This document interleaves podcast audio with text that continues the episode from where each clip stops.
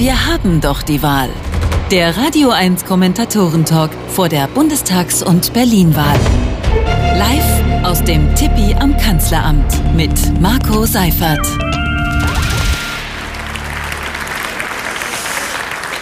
Herzlich willkommen. Schön, dass Sie da sind. Der Talk im Tippi ist äh, zurück im Tippi. Ergibt einen gewissen Sinn, weil wir haben jetzt ja anderthalb Jahre Talk im Tippi ohne Tippi gemacht.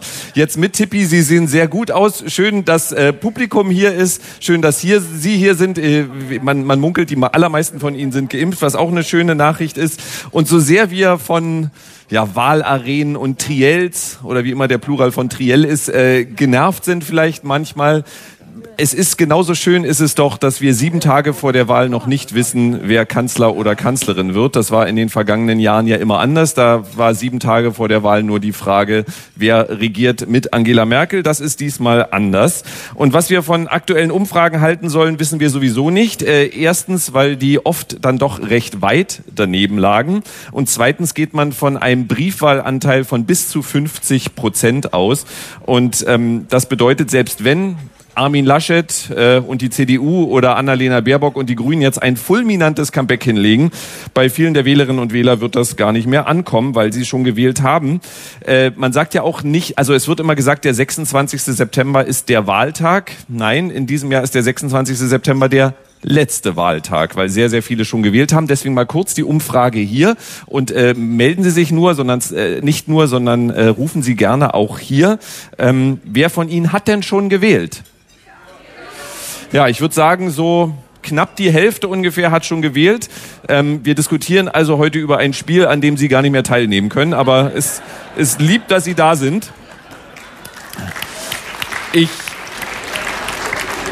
freue mich auf unseren Talk. Wir reden über die Bundestagswahl, über abstürzende Hoffnungsträgerinnen und Hoffnungsträger und über verrückte Idee im Wahlkampf 2021, auch über Inhalte. Also wir versuchen es zumindest. Aber bevor wir talken, kommt der Mann zu Ihnen, der sich auch freut, wieder vor Publikum aufzutreten. Er reist offenbar wieder durch die Lande, denn am Freitag twitterte er, der ICE Hamburg-Berlin wird wegen Bauarbeiten umgeleitet und hält nun vorübergehend in Salzwedel, Ausrufezeichen. Man möchte den Menschen dort offenbar für drei Monate vorführen, wie es wäre, mit der großen Welt verbunden zu sein, um sie danach wieder abgehängt zurückzulassen. Aber er hat es hierher geschafft. Hier ist für Sie Florian Schröder.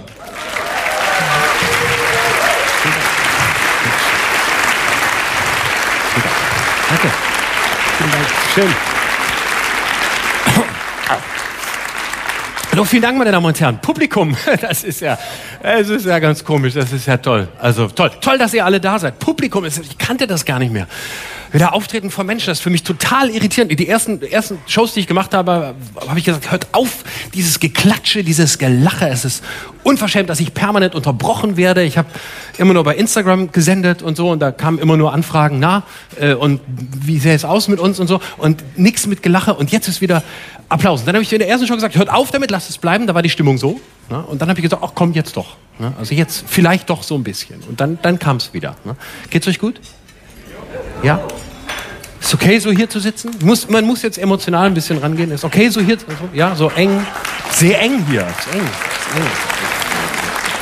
Ist eng, ist eng, ist eng. Ja, ich dachte, ich stelle mich kurz vor. Ähm, mein Name ist Jörg Thaddeus und ähm, hier darf ich noch auftreten. Nachdem ich ja äh, in einem Magazin für eine Partei, deren Namen ich vergessen habe, ein bisschen was geschrieben habe, darf ich meine Sendung jetzt nächste Woche nicht mehr moderieren. Das macht der, der Kollege. Aber ich heute hier als Satiriker verkleidet darf ich hier auftreten. Und ich wollte nur sagen, mein Name ist Jörg Thaddeus. Ich habe abgenommen. Und zwar richtig. Sie sehen es. Ja. Weil wenn man für FDP-Magazine schreibt, dann nimmt man automatisch ab, weil man so viel nachdenken muss. Da ist man so beschäftigt und nimmt man ab. Und das habe ich so abgenommen, das hätten Sie mir nicht zugetraut. Ne? In so kurzer Zeit, jetzt merkt keiner, dass ich Jörg Thaddeus bin und immer noch hier auftreten darf. Und im zweiten Teil meines Sets werde ich Ihnen sagen, was ich wähle, meine Damen und Herren. Ja. Ja. Mal sehen, ob ich dann noch auf Sendung bin.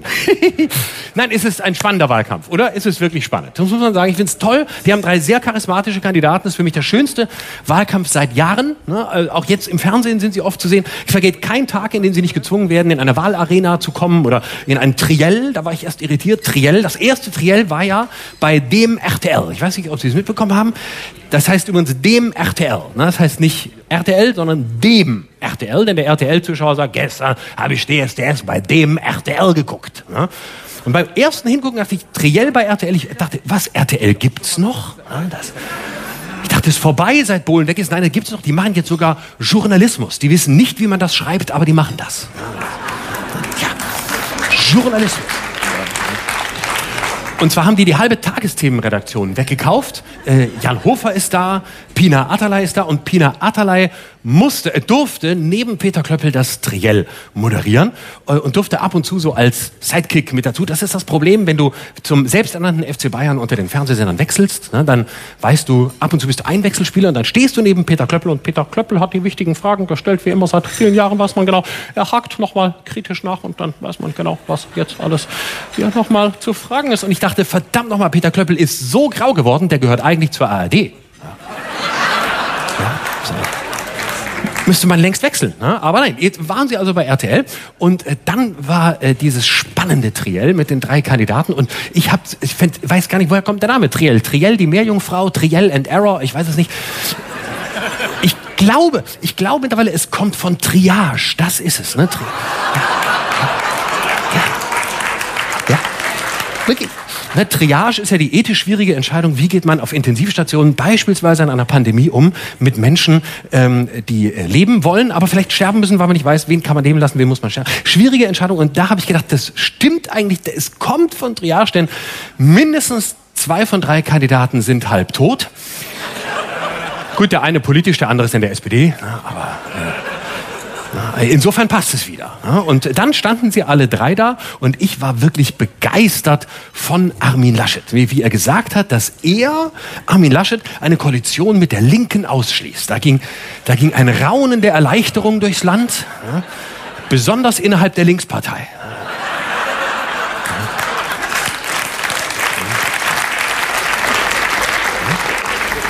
Und dann wollte er ja Olaf Scholz quasi dazu zwingen, auch eine Koalition mit der Linken auszuschließen und hat also wirklich hat richtig Druck gemacht. Also Armin Laschet hat richtig Druck gemacht. Er hat zum ersten Mal im Wahlkampf nicht dumm gegrinst nebenher und hat wirklich Druck gemacht. Hat gesagt, er soll jetzt sagen, also er, Scholz, soll jetzt sagen, ich mache es nicht. Er hat gesagt, ich mache es nicht. Drei Worte hat er gesagt, ne? obwohl er vier Finger hochgehalten hat. Und, ja, ja da weißt du, das ist Wirtschaftspolitik der CDU. Da, kann man rechnen. Ne? Also ich mache es nicht. Drei Worte, hat er gesagt. Drei Worte, ganz einfach. Äh, vier, vier. Dann ist ihm eingefallen, ah, hat nochmal nachgezählt, ah, nee, sind vier. Ne? Deswegen Triell, vier. Ne? Äh, drei. Drei Worte, vier Kandidaten, nee, vier Worte, drei Kandidaten, egal, es ist auf jeden Fall sehr kompliziert. Auf jeden Fall dachte ich dann, boah, wie er Druck macht, ne? ich mache es nicht. Und dabei hat er sich eigentlich wirklich verrechnet, denn da, wo Armin Laschet herkommt, nämlich aus Nordrhein-Westfalen, da sind es keine vier Worte, ich mache es nicht, da ist es ein Wort, ich mache es nicht. So wäre das richtig gewesen. Ne? Da hast du gemerkt, da ist jetzt schon Druck im Kessel. Und dann kam aber für mich, dass das Entscheidende war, wirklich das, das, das Schlussplädoyer. Ne? Das Schlussplädoyer, wo ich dachte, jetzt sagt Olaf Scholz, er möchte Rot-Rot-Grün machen. dann macht er nicht, macht er doch nicht. Also bitte, kommt nicht zu Rot-Rot-Grün. Natürlich wäre die Linke die einzige Partei, mit der SPD und Grüne wirklich ihre Wahlprogramme umsetzen könnten. Aber das ist ja schon ein Widerspruch in sich. Ne? Weil natürlich wollen die ihre Wahlprogramme gar nicht umsetzen, denn Wahlprogramme werden geschrieben, um weder gelesen noch umgesetzt umgesetzt zu werden. Das ist ja das Entscheidende. Ne? Also keine Sorge, es kommt nicht dazu. So. Dann kam aber das Schlussplädoyer und da kam zum ersten Mal Annalena Baerbock ins Spiel. Und Annalena Baerbock trat vor ihr Pult. Also sie kam vorm Pult vor, überraschend, lief durch ein Lichtloch. Das heißt, nicht mal die Regie wusste davon. Da habe ich gedacht, oh, jetzt wird's gefährlich. Sie kam so auf mich zu. Ich habe wirklich Angst bekommen. Dann stand sie da. Ich dachte, jetzt stellt sie sich hin und sagt, Sie kennen mich dann doch nicht. Ne? Und dann hat sie nur gesagt, ah, komm bitte, ich bin's. Und dann kam aber Laschet und sprach vom Wind der Veränderung, den wir alle spüren, der uns allen ins Gesicht bläst. Ne? Und ich wollte schon Sexismusvorwürfe direkt laut werden lassen. Wer Blasen sagt, ist für mich raus als CDU-Kandidat. Aber er meinte den Wind und er gesagt, der Wind, der uns ins Gesicht bläst, der Wind der Veränderung ist doch eigentlich ein Sturm der Veränderung. Das hat doch nichts mehr mit Blasen zu tun. Das ist ein Sturm, der fegt uns weg. Und dann habe ich gedacht, dieses Bild, jetzt noch die Scorpions Wind of Change drunter. Er hat gewonnen. Ne? Für mich, für mich ist Laschet wirklich ein Kandidat, der es geschafft hat, schon bevor er Kanzler ist, die Kanzlerin zu toppen. Also man muss insgesamt sagen, gegen seine himmelschreiende Ambitionslosigkeit wirkt Merkel wie ein Duracell-Häschen auf Speed.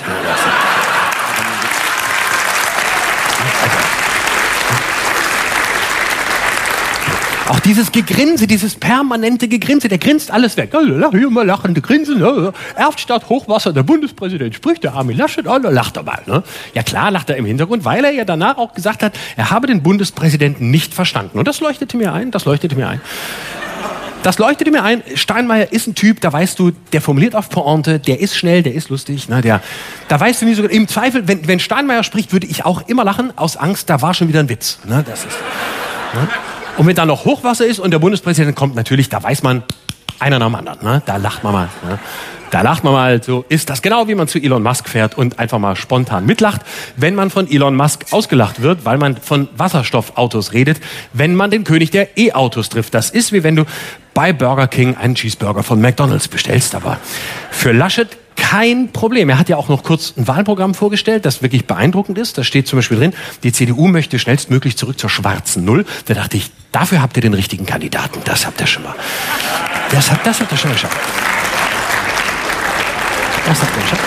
Mhm. Und es steht übrigens ein Satz so ein bisschen versteckt drin, den ich besonders schön finde. Kriminelle Clans sollen in den nächsten Jahren keine ruhige Minute mehr haben. Da dachte ich, das werden harte Jahre für die CSU.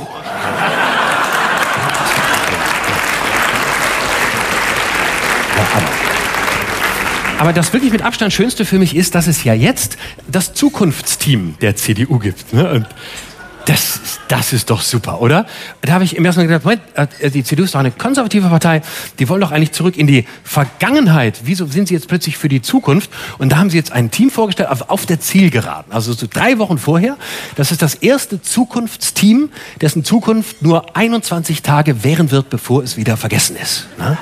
Das kürzeste Zukunftsteam der Welt. Ne? Also quasi zurück in die Zukunft.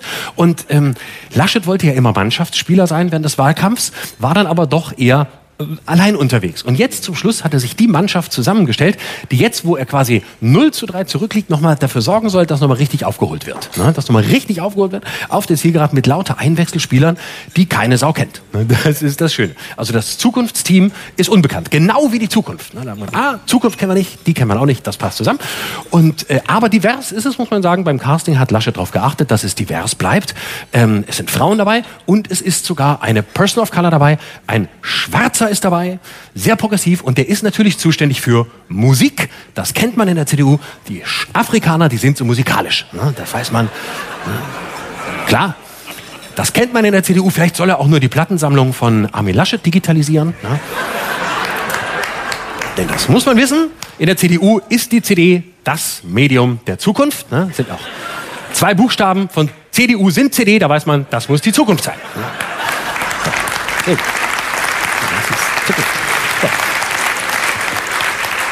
Nee, das Zukunftsteam ist so unbekannt, dass nicht mal das Zukunftsteam sich selbst kennt. Den einzigen, den man kennt, ist äh, natürlich klar Friedrich Merz, der immer irgendwo auf dem Foto steht, wenn man sich fragt, warum bitte? Ja, warum?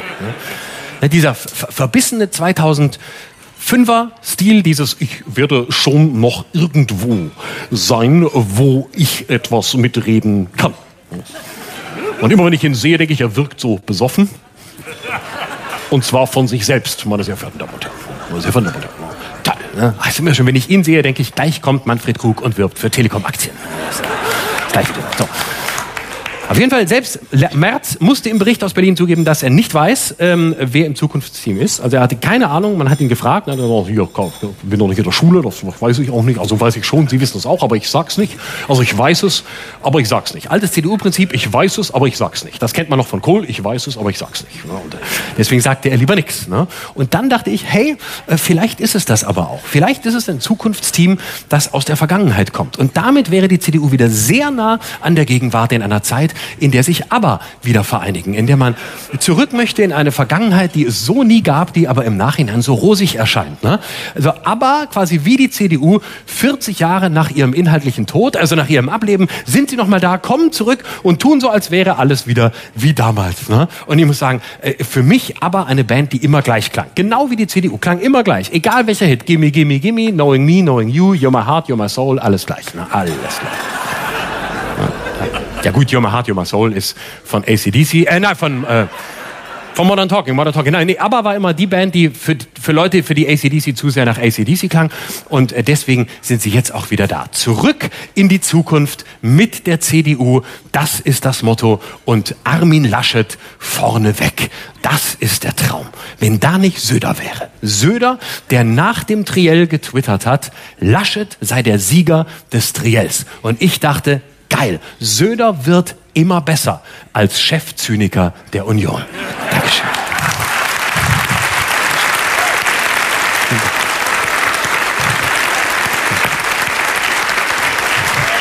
Vielen Dank. Vielen Dank an Florian Schröder. Er kommt ja noch mal wieder. Jetzt ist aber Zeit für unsere Kommentatorinnen und Kommentatoren. Ähm, die erste ist zum ersten Mal hier dabei. Die Vorstellung auf der Seite ihrer Zeitung beginnt mit dem sehr kurzen Satz: gebürtige Brandenburgerin. Punkt. Und dann steht da, dass sie seit 2002 bei der Berliner Zeitung ist, in verschiedenen Funktionen. Von ihr weiß ich, was sie heute Abend wahrscheinlich nicht im Fernsehen gucken wird. Denn vor ein paar Tagen twitterte sie, gestern Abend hat gezeigt, dass dieses Format Triell nicht funktioniert. Dieses stoische Abfragen von Punkten aus dem Parteiprogramm, dieses Nicht-Eingehen auf Überraschendes wegen der Uhr, dieses peinliche Duell der Moderatoren. Bitte nächstes Triell absagen. Hier ist die Ressortleiterin Dossier bei der Berliner Zeitung, Sabine Rennefanz. Dankeschön. Inzwischen eine treue Weggefährtin unseres Talks ist die Frau, die über 16 Jahre Merkel sagt, in Angela Merkels Kanzlerschaft ist vor lauter Krisen der Berg der unerledigten Dinge immer größer geworden. Sie ist seit 2004 bei der Zeit, ein Jahr später wurde Merkel Kanzlerin. Hier ist für Sie die Chefkorrespondentin der Zeit, Tina Hildebrand. Hallo.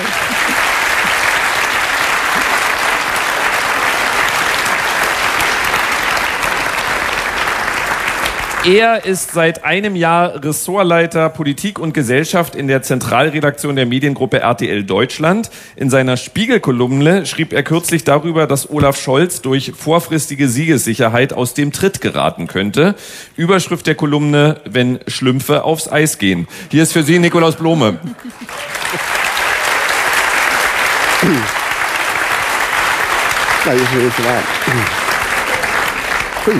Der vierte in der Runde ging zum Spiegel, ebenfalls, die Mikrofone sind an, also wenn jetzt privat geplaudert wird, das hören wir schon, aber Sie sind so konzentriert mit Ihrem Stuhl, dass Sie gar nicht merken, dass ich mit Ihnen rede. Die Kollegin versucht das Rad Ich will mich tiefer legen ein bisschen, aber es Ja, klappt nicht. nee, Ja, jetzt muss ich hier sitzen bleiben. Sie auf dem Thron die ganze Zeit.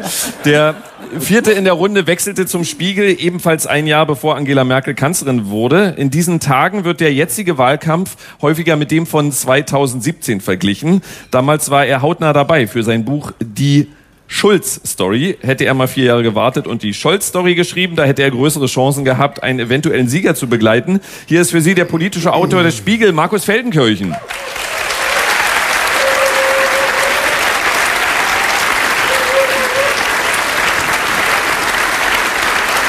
Markus Feldenkirchen. Ja, wenn Sie sich jetzt fragen, was hier los ist, ähm, Markus Feldenkirchen sitzt mit diesem Stuhl quasi auf dem Boden. Ja, ähm, ja, äh, So ist besser. jetzt kriegen wir es allmählich hin. besser. Ja, ähm, Ja, Markus Feldenkirchen ist da, wir freuen uns und äh, ist der einzige übrigens von allen, die hier auf der Bühne sind, bei dem gewuhut wird. Das ist erstaunlich. Komplettiert wird unsere Runde von dem Mann, der kürzlich twitterte, Laschets Gegner sind Baerbock und Scholz, sein Feind ist Markus Söder. Ob da was dran ist, werden wir heute besprechen. Hier ist für Sie der Mann, der unter anderem Kolumnist der Berliner Morgenpost ist. Ihr Applaus für Hajo Schumacher.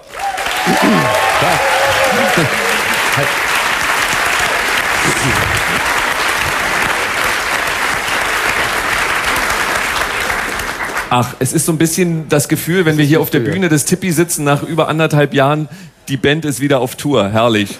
Sehr, sehr schön. Sabine Rennefanz, äh, los geht's. Wir werden später auch noch über die Berlin-Wahl reden. Aber erstmal geht's natürlich um die Bundestagswahl. Viel wird der inhaltsleere Wahlkampf kritisiert. Wie sehr nervt Sie das oder ist er gar nicht inhaltsleer? ich finde ihn nicht inhaltsleer. Es ist halt ein komplett anderer Inhalt, als wir ja vor ein paar Monaten dachten, als es sein würde. Ne? Klimakrise, ähm, das dachte ich eigentlich würde das große Thema sein. Das ist es jetzt eigentlich nicht geworden, ähm, sondern ähm, eher so ganz viele kleine Sachen und ganz viele Haltungsnoten. Ne? Also wenn wir uns so angucken, ähm, wer hat da gelacht, wer, äh, wer hat da am falschen Ort gelacht, wer hat da irgendwie ähm, mit seinem Lebenslauf nicht ordentlich ähm, gearbeitet. Also es geht ganz viel um scheinbare Kleinigkeiten. Ich finde diese Sachen aber trotzdem wichtig, weil es geht ja letztlich, also Wahlkämpfe, ich halte das für einen Mythos, dass es bei Wahlkämpfen um Inhalt geht. Bei Wahlkämpfen geht es darum, dass man sich anguckt, ähm, wer sind die Leute, kann man denen vertrauen. Ähm, ähm, traut man denen die Führung äh, im Kanzleramt zu. Und ähm, ja, darum geht's. Also die Leute werden halt abgecheckt. Wir wählen ja aber hier keinen Präsidenten oder keine Präsidentin wie in den USA, sondern wir wählen ja schon Parteien. Aber trotzdem geht's am Ende um die Führungskraft Na in der klar, also ich meine, wenn ich mir jetzt so die, die ähm, Kampagne von der SPD anschaue oder also ähm, bei der SPD ist es vielleicht so am stärksten oder am ja, die besten aufge, am besten aufgebaute Kampagne. Da ist es ja einfach auf alles zu, auf Scholz auch zugeschnitten. Mhm. Tina Hildebrand, die Grünen haben wieder das geschafft, was sie auch bei den vergangenen Wahlen immer geschafft haben, gute Umfragewerte zu zerstören. Ähm, in den letzten Monaten schaffen sie das immer. Sie sind fast halbiert. Die waren ja mal, das vergisst man jetzt fast, die waren bei 30 Prozent in den mhm. Umfragen. Mhm. Ähm, äh, das kann ja nicht nur am Buch von Annalena Baerbock liegen. Nee, ich glaube, das liegt auch an dem Thema Inhalte. Also, weil ich glaube, das mit diesen Inhalten ist ein Mythos. Ich glaube, von den Kanzlerkandidaten ist Annalena Baerbock die, die am meisten über Inhalte spricht. Aber man sieht irgendwie, das kommt gar nicht so, ähm, so wahnsinnig gut an. Sie hat natürlich Fehler gemacht, das ist klar. Aber ich habe ja auch immer so ein bisschen den Verdacht, dass die Klimapolitik, dass das alle wahnsinnig wichtig finden. Das sagen wir auch alle immer in den Umfragen. Das ist aber für die Frage, ähm, wenn ich dann in der Wahlurne stehe, was wähle ich dann, dass es dann vielleicht doch nicht so entscheidend ist, sondern eher so eine Personenfrage ist, glaube ich, auch klar nach so einer langen Zeit Merkel, dass die Leute sich einfach fragen, wer ist jetzt da an der Spitze und ist das irgendwie jemand, dem man vertraut? Und ich glaube, ihr, ihr größter Nachteil war einfach wirklich diese mangelnde Erfahrung. Das war, sie hat es am Anfang ja versucht zu thematisieren, aber das konnte sie ja auch nicht wegkriegen. Das ist, kann, kann man einfach nicht ändern. Über dieses äh, Anspruch an sich selber ähm, im Kampf gegen den Klimawandel und das, was man dann wirklich entscheidet, reden wir auch gleich noch. Äh, lassen Sie uns gleich bei Ihrer Lieblingspartei, den Grünen, bleiben, Herr Blome. Habe ich Ihren Fernsehauftritt nach dem ersten Triell richtig in Erinnerung, dass Sie da Annalena Baerbock gelobt haben? Was hat sie denn gut gemacht, die viel kritisierte Spitzenkandidatin? Nee, ich fand, sie hat zu dem Zeitpunkt, also das ist jetzt, wann war das? Ganz Ende August, ähm, den Dreikampf noch als Dreikampf gehalten. Ich hätte eher gedacht, naja, nach dem Abend ist es nur noch ein Duell, was es inzwischen nur noch ist. Was übrigens, wie ich glaube, der wichtigste Grund ist, weshalb die Grünen in den Umfragen jetzt sacken, dass es eben ein Duell ist ohne sie. Und solange sie das offen gehalten hatte, war sie ungefähr in den Umfragen ja auch noch auf Ballhöhe und konnte noch behaupten, irgendwie mit Glück und Verstand vielleicht äh, äh mit den Grünen nochmal an Platz eins oder Platz zwei zu kommen. Das ist jetzt eindeutig vorbei und dann reden wir ja in Wahrheit doch immer über Machtperspektive. Also wer hat eigentlich eine realistische Aussicht darauf, am Ende Kanzler zu sein? Und auf den fokussiert sich Aufmerksamkeit bei Herrn Scholz relativ spät, zu seinem Glück. Ähm, und dann auch eben Wählerstimme. Mhm. Markus Feldenkirchen, vieles ist schiefgegangen in dem Wahlkampf von Martin Schulz vor vier Jahren, den Sie ja so intensiv begleitet haben. Haben Sie bei den Fehlern Parallelen beim Wahlkampf der Grünen entdeckt? Also da muss man jetzt Martin Schulz mal in Schutz nehmen. So viel wie in diesem Jahr bei anderen Parteien ist bei ihm ehrlich gesagt nicht schiefgelaufen. Zumindest nicht selbst verschuldet von ihm. Also seine Patzer waren ja äh, wirklich überschaubar im Vergleich zu dem, was Frau Baerbock da äh, hingelegt hat. Tragischerweise würde ich sagen. Bei ihr ja wirklich selbst verschuldet. Vor vier Jahren hatte er, ist er toll gestartet, hat dann sicherlich ein paar Fehler gemacht, aber dann kamen Landtagswahlen, auf die er keinen direkten Einfluss hatte und die haben jedes Momentum für die SPD damals rausgenommen.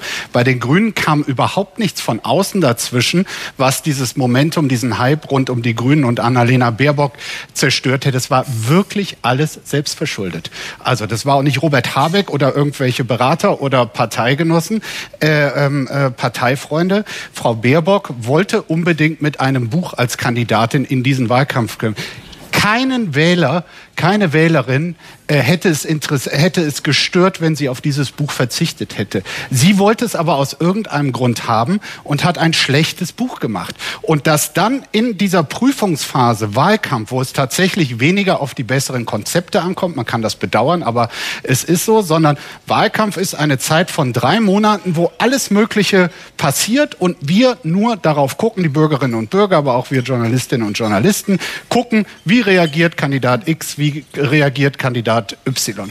Armin Laschet hat immer falsch reagiert. Annalena Baerbock bei ihr wurde dieses Testspiel, wie reagiert der oder diejenige auf Einflüsse, die von außen kommen, gar nicht gemacht. Sie hat einfach selber ihre Ereignisse geschaffen, an denen sie gescheitert ist. Und da muss man schon sagen, also für jeden, der sag mal, die Programmatik der Grünen für verantwortungsvoll und gut und sogar den anderen für überlegen hält, der kann sich einfach nur 17-fach in den Hintern beißen, wie das mit der äh, Performance der Kandidatin quasi diese Chance versemmelt wurde. Wäre der generelle Rat an wäre der generelle Rat an Politikerinnen und Politikern Bücher und Doktorarbeiten besser gar nicht erst schreiben? Entschuldigung, ich lebe davon. Ich, ich möchte das einfach mal die Frage zurückweisen. Dok Dr. Hajo Schumacher Hajo- übrigens auch, genau. Ja. Mayo hat die Hälfte dieser Bücher, über die wir diskutieren, selber verfasst. Und sag mir ein einziges, wo Plagiate gefunden wurden. Ja? Ich kenne keins. Ich könnte aber auch kein auch Plagiat vom gelesen, Original. ich weiß. Nein, aber natürlich gibt es harmlose Politiker oder Politikerinnen Bücher, die nicht geschadet haben, aber ich kann sagen, keins hat genutzt. Äh, so diese, diese, ähm, also Sigmar Gabriel hat 17 Bücher äh, verfasst. ähm, das hat ihm weder geschadet noch genutzt. Man könnte jetzt sagen, man hätte die Zeit besser nutzen können, wenn man die Bilanz dann sieht. Äh, aber Nein, Obwohl, dann ist er weg von der Straße, hätte- das ist auch okay. ja, er hätte die Zeit nicht mehr. Äh, Sabine Rennefanz wollte was dazu sagen und dann äh, hole ich mal Hajo Schumacher in die Runde. Genau, ich wollte einfach einwerfen, war denn wirklich das Problem, dass sie das Buch geschrieben hat, war nicht eher das Problem, wie sie dann auf die Kritik äh, reagiert hat mit äh, Engagement von Medienanwalt Scherz und Rufmord und so. Also da sind doch, glaube ich, dann viele, ähm, also da hat man so gemerkt, äh, das ist die völlig falsche Re Reaktion. ich sag mal, es lief schon sehr, sehr schlecht. Und dann wurden auch noch fiese Fehler gemacht. Also ähm, so war das da. Nein, aber sie hat den Anlass geboten. Also die Reaktion kommt dann vielleicht noch on top. Aber wer ein Buch in dieser Phase vorlegt, wie gesagt, es gibt überhaupt keinen Zwang dazu und dann sich so angreifbar macht, also der, der, der hat da schon mehr, mehr geschadet als nur sich selbst. Das, äh, in meiner, Funktion, in meiner neu gewählten Funktion als Grünen-Verteidiger ähm, wirklich- finde ich es wirklich auch überraschend. Ich fand extra auch das Cover jetzt vom aktuellen Spiegel überraschend. Die Grünen zu den Wahlverlierern zu erklären, finde ich, kann man in der Blase machen, weil wir immer an die, die Erwartung an der Erwartung, an der Erfüllung der Erwartung messen. In der dritten Ableitung ist sie dann wahrscheinlich wirklich die Verliererin, weil sie mal höher stand. Die werden sich verdoppeln. Das heißt, sie werden im Bundestag mit doppelt so viel, mutmaßlich, mit doppelt so viel Abgeordneten sitzen wie zuvor. Sie haben über das zentrale Thema eine kulturelle Dominanz entwickelt, Klimaschutz. Das ist ja gar nicht mehr in Frage steht, wird der gewählt oder der, kriegen wir dann ein Klimaschutzprogramm oder nicht? Nein, wir kriegen in jedem Fall ein Klimaschutz-Sofortprogramm.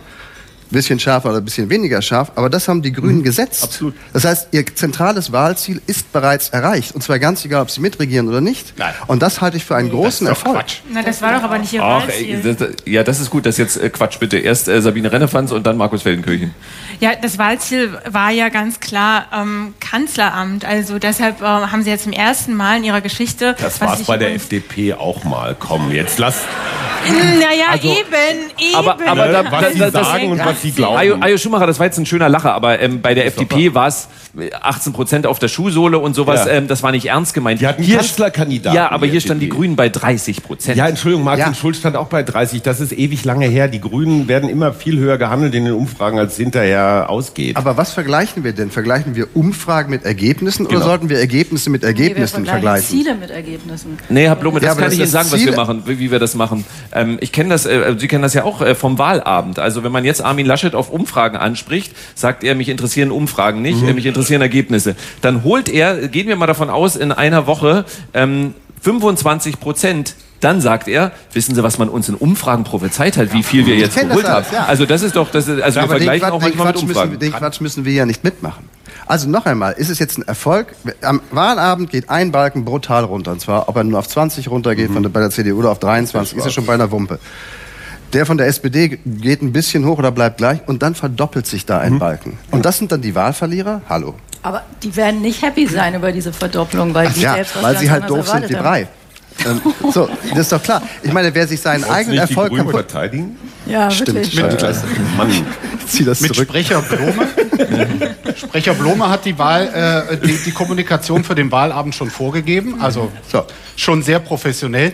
Aber da machst du dich auch ein bisschen naiver, als du in Wahrheit bist. Du weißt, da war eine. Riesen, eine Riesenchance im Frühjahr, die da aufschien. Das Ende von Angela Merkel.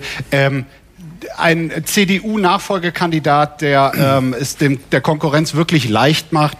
Äh, die, damals schien es, als würde die SPD niemals mehr über 15 Prozent kommen, haben wir uns auch alle, äh, zumindest die meisten von uns, geirrt. Und thematisch ist es einfach der Wahlkampf der Grünen.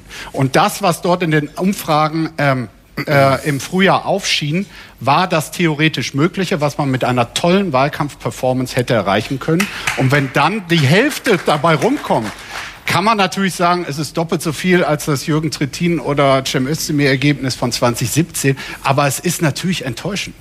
Ich würde gerne an dem Punkt bleiben und äh, tatsächlich kann ich mir die Frage immer noch nicht beantworten, ob das wirklich an, einem, an dem unterirdischen Wahlkampf liegt oder woran sonst. Das ist das Jahr, in dem uns der Klimawandel wohl so deutlich vor Augen geführt wird wie noch nie. Absurde Hitzerekorde mit bis zu 48 Grad, zum Beispiel in Kanada, apokalyptische Waldbrände, unter anderem in Griechenland, den USA, nicht für möglich gehaltene Überflutungen in Deutschland, wo viele politische Beobachterinnen und Beobachter auch sagten, oh, das zahlt jetzt nochmal auf die Grünen ein. Es soll nicht zynisch klingen, aber eigentlich war für die Partei, deren Hauptthema der Kampf gegen die Klimakatastrophe ist, alles vorbereitet. Warum funktioniert es trotzdem nicht?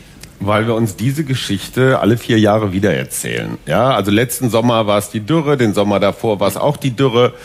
Die Älteren erinnern sich an 1971, die Grenzen des Wachstums, Club of Rome Bericht war damals, da stand alles drin, was wir heute behandeln. Aber war nicht in der Mitte der Gesellschaft angekommen. Nichts von diesen Umweltthemen ist neu.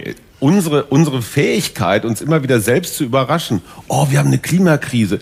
Die haben wir nicht erst seit letzter Woche, die haben wir seit vielen, vielen Jahrzehnten.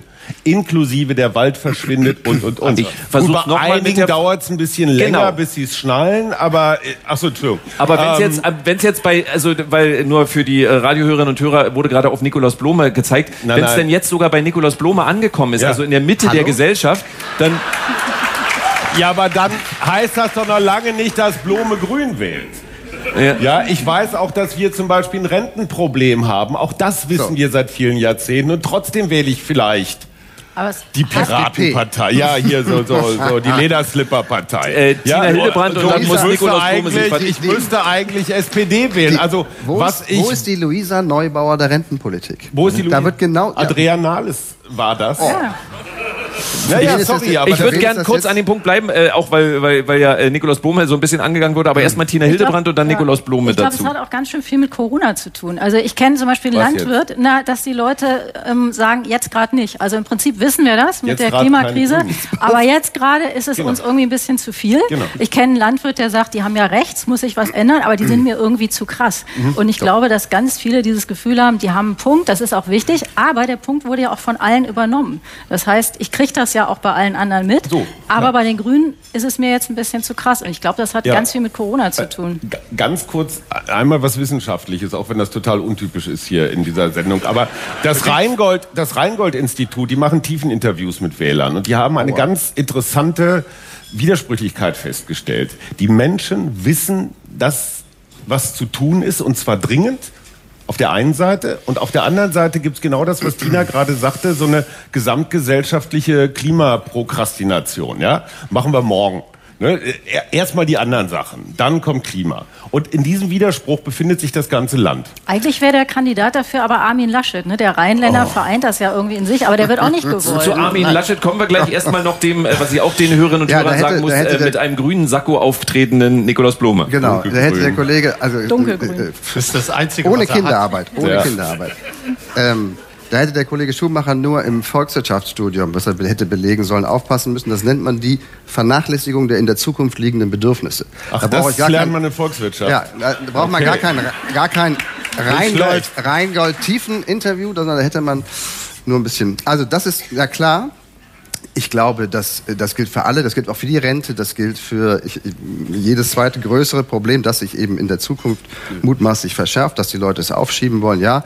Und dann kommt irgendwann der Druck und ist stark genug, wie damals fünf Millionen Arbeitslose Gerhard Schröder, der wollte auch keine Agenda machen. Das sagt er zwar inzwischen, aber den musste man damals natürlich unter Druck zum Jagen tragen. Ich finde, die Grünen haben das Thema gesetzt und genauso wie Tina Hildebrand es sagt, ist es, man kriegt es in Schattierungen jetzt in jedem Fall so ein Klimaschutz sofort Sonderprogramm. Aber das Entscheidende war, weshalb sie von den 30, was eine große Zacke nach oben war, dann wieder gesackt sind auf ich hätte gedacht, bei 20 machen sie, bleiben sie stehen, aber jetzt sind sie doch noch weiter runtergegangen, war, dass man Annalena Baerbock das Kanzleramt nicht zutraute. Noch nicht zutraute. Mhm. Und ich glaube nicht, dass die Leute nachher rausgehen werden und sagen, das war totaler Quatsch, wie damals bei der FDP, so eine Lachnummer, das werden die nie wieder machen. Nee, von jetzt an werden wir jedes Mal einen grünen Kanzlerkandidaten so oder Kandidatin sehen, weil es jetzt gelernt ist, das können die, das haben die drauf, die haben nicht gewonnen. Aber das heißt nicht, die werden niemals gewinnen, sondern dieses Mal nicht. Das war vielleicht ein Tag, einmal zu früh, aber beim nächsten Mal sieht es schon völlig anders aus. Und das ist eine strategische. Die Leute haben es begriffen. Ja. Die Leute haben es begriffen. An, an Markus Feldenkirchen und Sabine Rennefanz vielleicht mit der Ergänzung, äh, wäre es mit Robert Habeck besser gelaufen? Hätte, hätte. Fahrradkette. Ich glaube ja, auf jeden Fall. Ähm, Chauvinist. Ähm, was? Chauvinist. Das lag wirklich, das lag jetzt. Sorry, so der lag Meter auf große Rodie, ja. Ja, der hat schon ein paar Bücher geschrieben und äh, aber die sind richtig gut. Die wurden auch überprüft und ja. die sind gut. Ja, ich würde in der also strategisch ist das alles äh, richtig eingeordnet von ähm, Tina und den Jungs da draußen, aber ähm, bei einer Sache möchte ich dann doch widersprechen. Wenn wir jetzt sagen, Rente und Klima, beides große Probleme. Es gibt da einen riesen Unterschied und ich finde, das hätte die große Chance der Grünen in diesem Jahr sein können, weil wenn wir dieses Stoppen der Erderwärmung nicht erreichen und dann irgendwann wir an diese Kipppunkte kommen und dann die Gletscher noch unkontrollierter schmelzen und der Meeresspiegel noch unkontrollierter steigt, dann ist es einfach scheißegal, welches Renteneintrittsalter Absolut. wir dann haben. Aber 20, das ist aber 2017 vor vier Jahren sind die Pole genauso schnell geschmolzen. Du, du wusstest es sogar schon 1971. Da würde ich ja, mal sagen, absolut. da würde ich sagen, mir Ruf wird mich es, an, Markus. Mir wird es jedes Jahr drängender ja, und so. bewusster. Da bin ich nicht so visionär wie du unterwegs, aber ich vermute, so geht es vielen und offenbar immer noch nicht genug. Sabine Rennefanz dazu. Ich würde jetzt auch mal was Chauvinistisches sagen wollen. Ähm, ich glaube auch, dass es mit Robert Habeck besser gelaufen wäre. Allerdings hätte der auch Fehler gemacht. Ähm, aber ich glaube, glaube, dass er einfach ähm, mehr, also mehr Leute, auch Wechselwähler angesprochen hätte, dass er auch bestimmte Stimmungen besser aufgreifen kann. Allerdings hat er letztlich auch das Problem, was so, also ich glaube, die Grünen-Kampagne also ein ganz banaler Grund, ich glaube, wenn es so heiß gewesen wäre und so eine Dürre wie im letzten Jahr, würden die Grünen ganz anders dastehen. Also es hat einfach zu viel geregnet, ja. Das ja. ist jetzt vielleicht ja. ne, das ist die Erklärung. Äh, Politik es sind manchmal die banalen Faktoren in der Politik.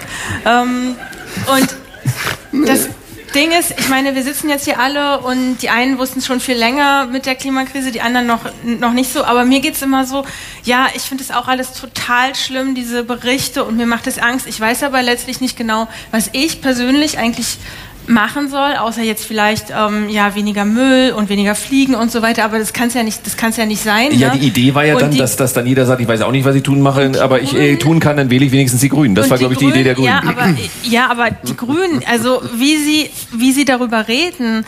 Ähm, ich weiß nicht, das spricht mich jetzt auch nicht so richtig an. Ich habe so das Gefühl, die haben nicht so richtig eine Sprache, eine Erzählung gefunden, was sie eigentlich machen wollen. Also immer, also diese, dieses Runtersagen von Parteiprogrammen, worin sich Annalena Baerbock ja ein bisschen spezialisiert hat, ähm, das finde ich so, also das spricht mich nicht an. Und ähm, Habeck ist dann fast zu allgemein und neulich stand ich mit ihm auf dem Marktplatz in äh, Cottbus und äh, sollte und also dann wirklich zusammen mit ihm oder stand er oben und ähm, ich, also es, das war war nach, also er hat dort eine Rede gehalten, ja. ich war dort als Berichterstatterin.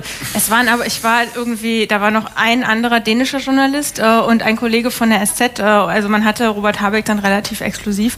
Und ähm, er wurde dann von einem ähm, der Menschen, der Zuhörer, dort waren auch im Übrigen mehr Störer als Zuhörer. Wie viel waren es ähm, denn so insgesamt so? Also, also es waren so vielleicht 70 Leute. Ähm, und Inklusive Störer? Nee, also 70 70 Zuhörer und dann nochmal mindestens genauso viele Störer. Okay.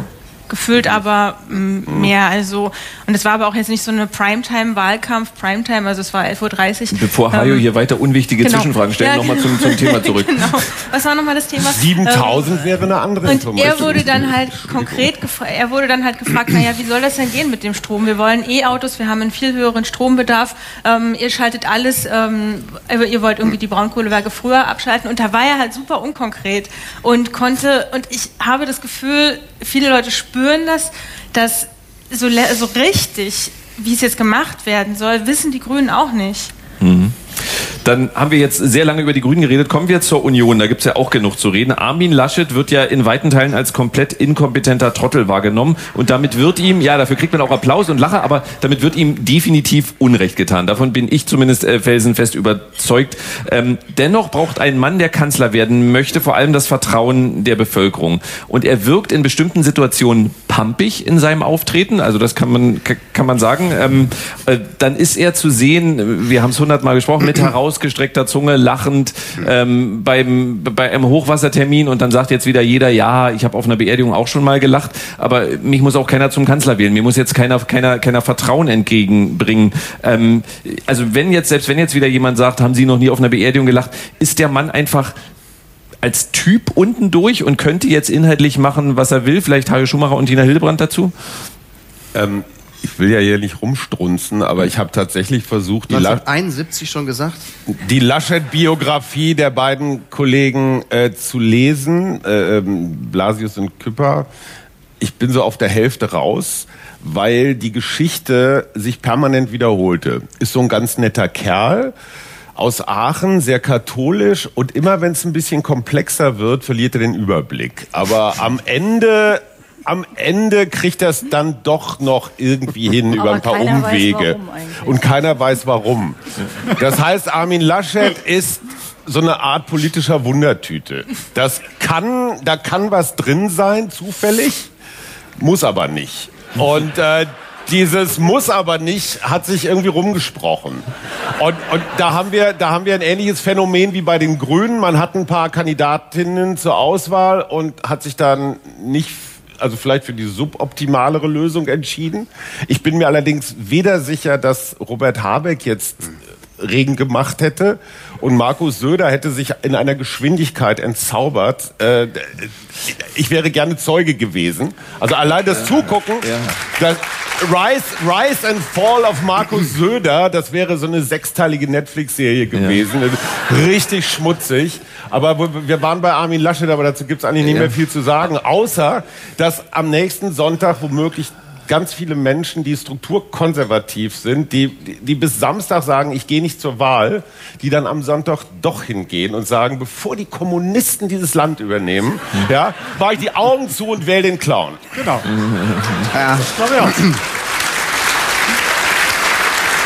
Also ich, ich ziehe immer gern so, so, ich weiß, weil ich auch Fußballfan bin, diese Fußballvergleiche. Der beste Spieler der äh, deutschen Nationalmannschaft bei der WM 2018 war Leroy Sané, weil er nicht mit war. Und alle haben gesagt, äh, mit dem wäre super gelaufen. Und so ein bisschen ist das jetzt das äh, Söder und Das Habeck tut Schicksal. Sané, damit tut Sané wirklich sehr unrecht. Ja, aber äh, Tina Hildebrand dazu und dann äh, Nikolaus Blum, wenn ich es richtig sehe. Ja. Ja, ich glaube, äh, Hajo hat total recht. Das Problem ist einfach, dass beim Armin Laschet es nur diese Pannenbilder gab. Also der ist einfach durch die Kulisse gestolpert und es gab halt nichts anderes. Also es gab halt, also eine, eine Sache wäre vielleicht noch verkraftbar gewesen, aber dann kam immer mehr. Aber ich glaube, es ist auch wirklich, der Rheinländer ist schwer vermittelbar dem Rest der Republik. Also, ja, Nein, das es ist, doch, das ist, Ich also, bin auch Rheinländer. ja, ich auch. Tina, woher ich kommst auch. du? Ja. Du auch, Hajo. Aber, Rheinländer. Ich?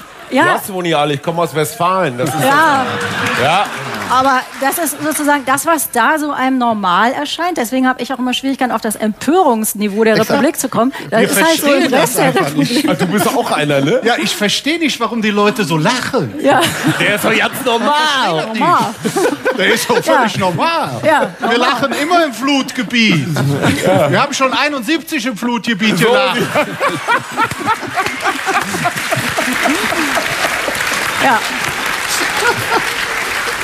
Nikolaus Blume äh, dazu Ich, ich glaube, als ich glaub, Rheinländer. es ist, ähm, ich glaub, es ist zu eng gefasst, nur auf Laschet zu schauen.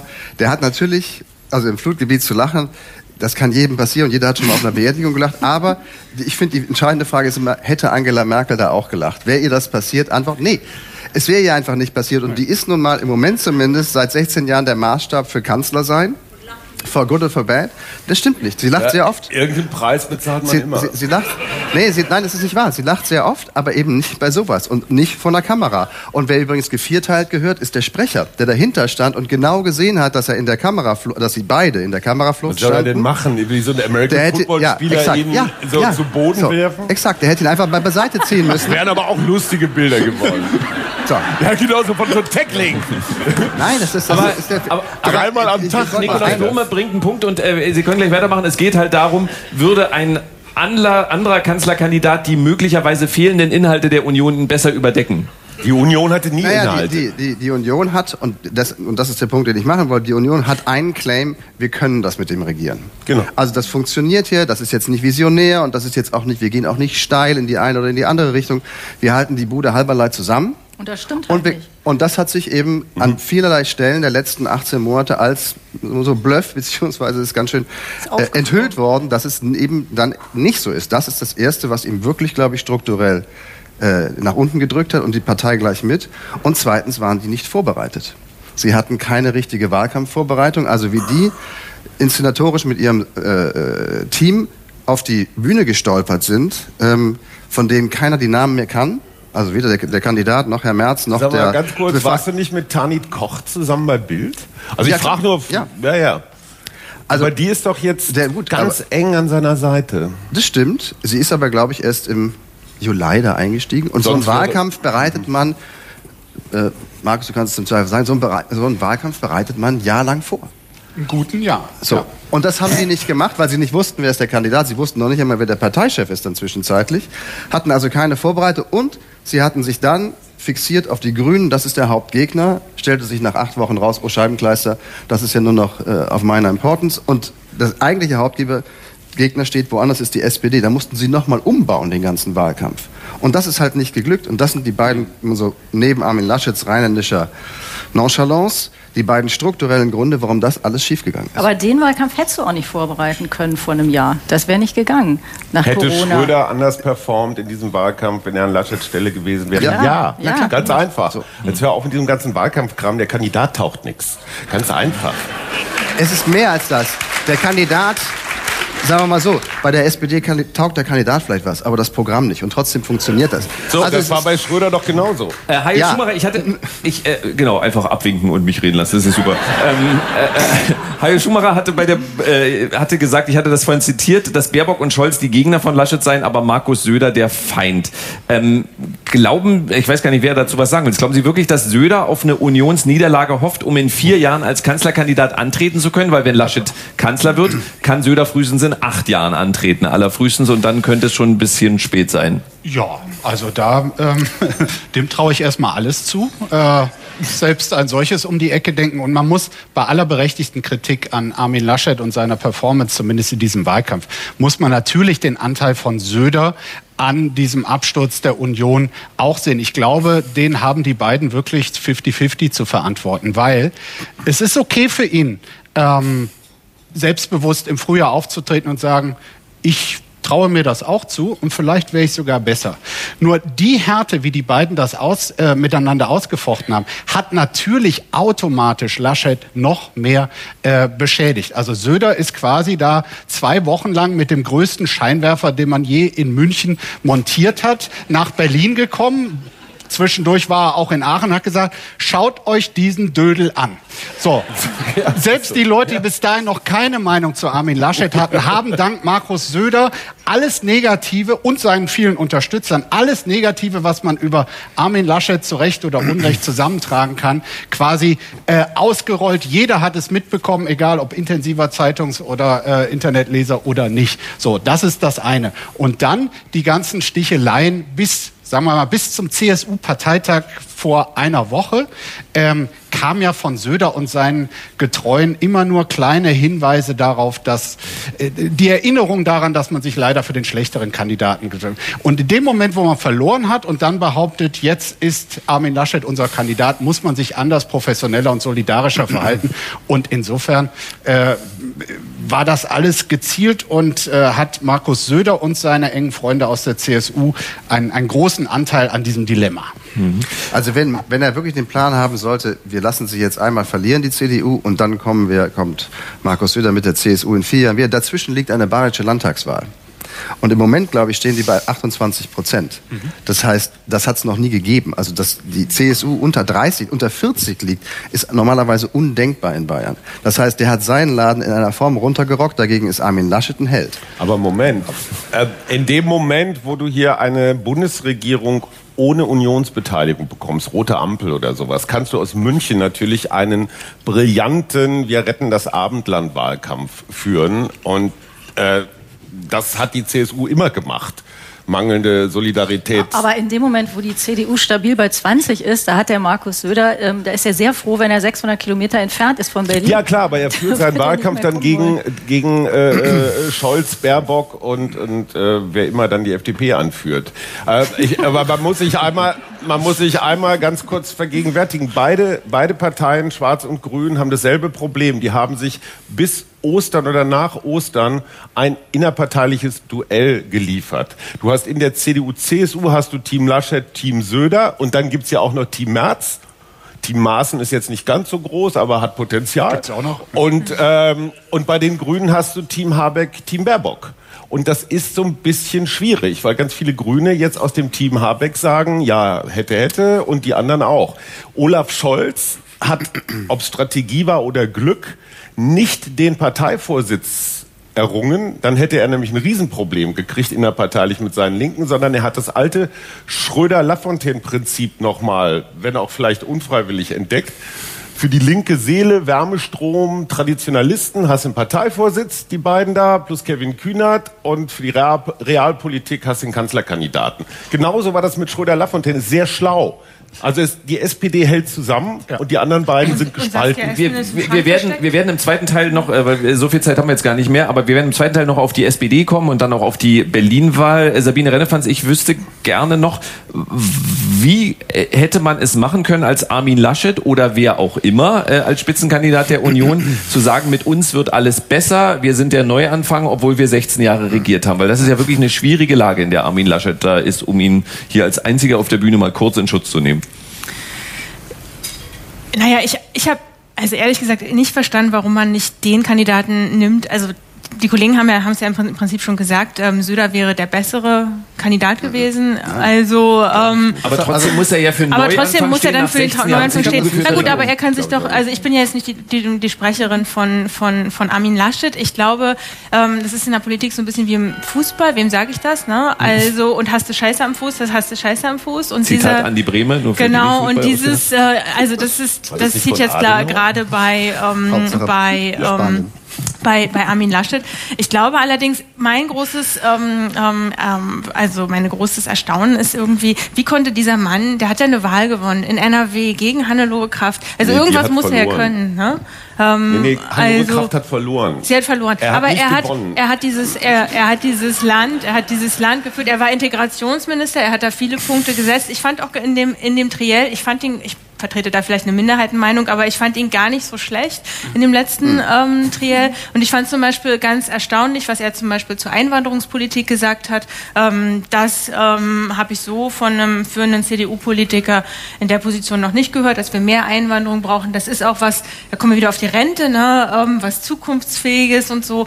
Und warum er da so lange, also warum er auch nicht mehr Leute schon früher eingebunden hat. Also man fragt sich ja, hat die CDU jetzt gar niemand mehr? Also wo ist zum Beispiel Herr Kretschmann, ne? Also einer, wenn ich jetzt auch mal die Ostkarte nochmal ähm, spielen darf, so, also dass man so ein Rheinländer, ne, der uns jetzt wirklich tot von, vom, vom Typ jetzt, wenn man so Berlin-Brandenburg wirklich ein bisschen fremd ist, man denkt immer so gleich, gleich hält er eine Karnevalsrede, ja. Ähm, stimmt ja äh, auch. So, ähm, irgendwie, dass man das so ein Pol dagegen setzt, der muss doch nicht alles alleine machen. Also, ähm, und ähm, das ja, hätte man vielleicht noch ein bisschen ein paar Zukunftsthemen ähm, hätte man schon auch setzen können. Er hätte sich auch stärker von Angela Merkel absetzen können. Also, Nee, das ist ja der Punkt. Das, ist ja ähm, das ist doch das entscheidende Problem.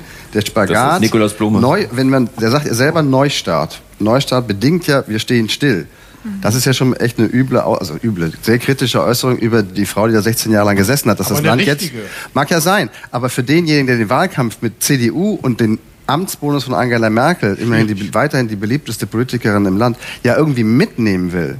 Der kann ja nicht sagen, da ist aber mächtig was schiefgelaufen, wir müssen es das alles komplett anders machen. In dem Spagat, den hat er nie hingekriegt. Aber der wie soll auch man den hinkriegen? Das war ja die Frage. Also wir haben jetzt So. anderthalb Jahre, Sie haben es ja selber gesagt, in den letzten anderthalb Jahren gesehen, ups, die können ja ganz vieles gar nicht gut. Ja, genau, dann macht man die Raute möglicherweise. Ähm, die, die können ja gar nichts äh, richtig gut. Und wenn dann einer fragt, was ist mit der Digitalisierung, dann muss man sagen, ja, da ist was versäumt worden, Neustart. Was ist mit dem Klimaschutz, da ist was versäumt worden, Neustart. Äh, was ist mit der äh, mit Militäreinsätzen in Afghanistan? Ja, braucht man Neustart. Bildung, äh, wie Hajo Schumacher sagt, braucht man Neustart. Wie kann man denn sagen, ich mache äh, irgendwie, ich bin der Erbe von Merkel und wir machen irgendwie so weiter, aber wir machen auch nicht so weiter?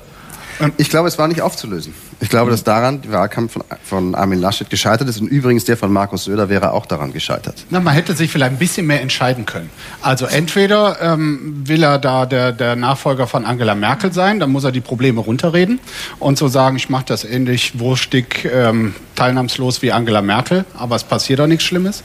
Oder aber äh, man sagt, nee, wir müssen auch in unserer Partei ehrlich miteinander sein. Ähm, da war vieles schlecht, äh, auch wenn Frau Merkel äh, viele Sympathien aufgrund ihrer Art, aber nicht aufgrund ihrer Politik in der Bevölkerung genießt. Und ich gehe auch als CDU mit einer Reformagenda. Aber da müssen ein paar Ideen für haben und die hatte der nicht. das wäre noch hilfreich für so eine Strategie.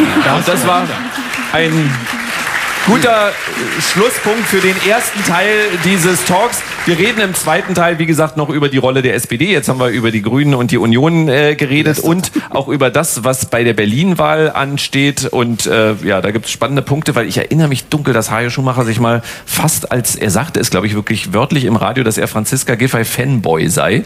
Ähm, Ich bin ein bisschen verliebt. Das ist ja, was genau. Also auch darüber werden wir im zweiten Teil reden, aber erstmal äh, noch ein donnernder Entschuldigung, ich möchte nicht für meine sexuelle Orientierung gedisst werden. Ja, das ist Diskriminierung. Ein donnernder Applaus für Florian Schröder.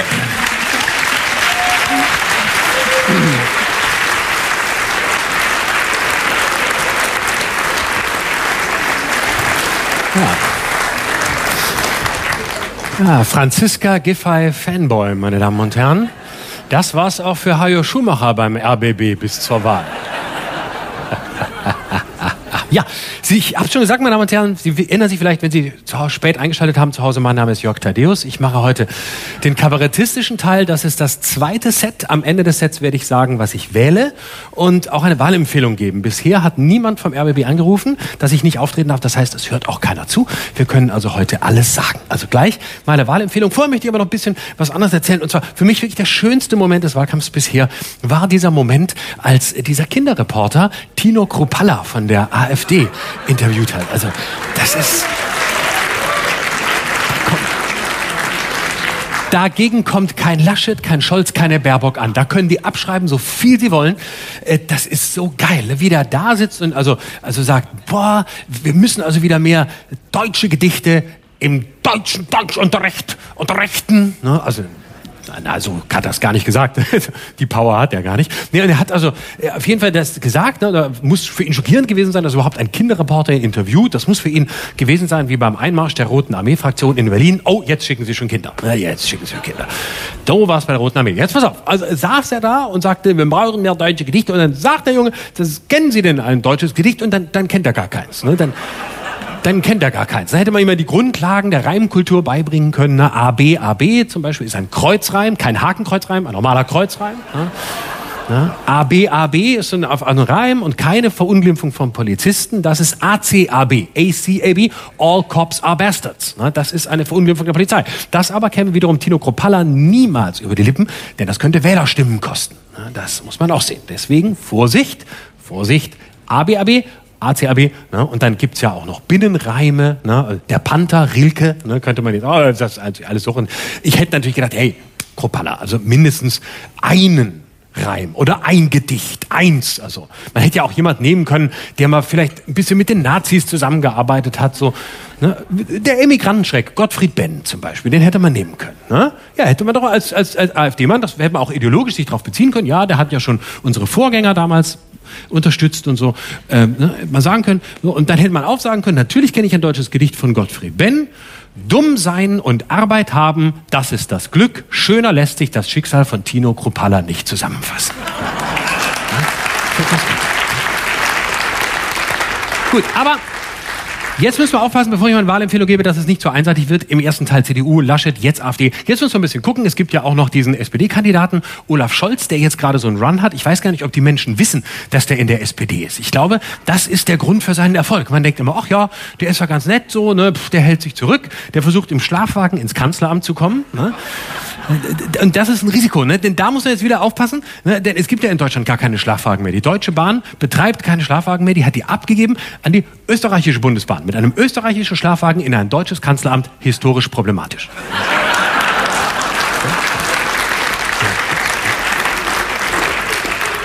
Genau. Olaf Scholz ist deshalb so erfolgreich, weil die SPD nicht hinter ihm steht. Ne? Also, weil sie nichts tut. Also, weil sie, normalerweise ist es ja so, wenn die SPD als Partei hinter ihrem Kanzlerkandidaten steht, dann fällt sie ihm kurz danach in den Rücken. Wenn sie schon dahinter steht, denkt sie sich, zack, heute stehen wir hinter ihm, zwei Tage später hat er den Dolch im Rücken und das ist nicht passiert.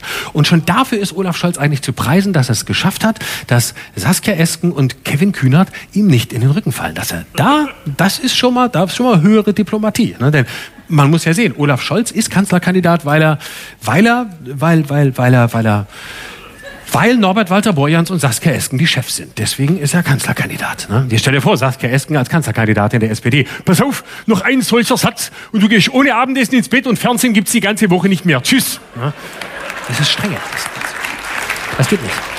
Das kannst du nicht machen. Also hat man Olaf Scholz machen lassen. Es ist letztlich bei der SPD wie in jedem Kleintierzüchterverein. Ne?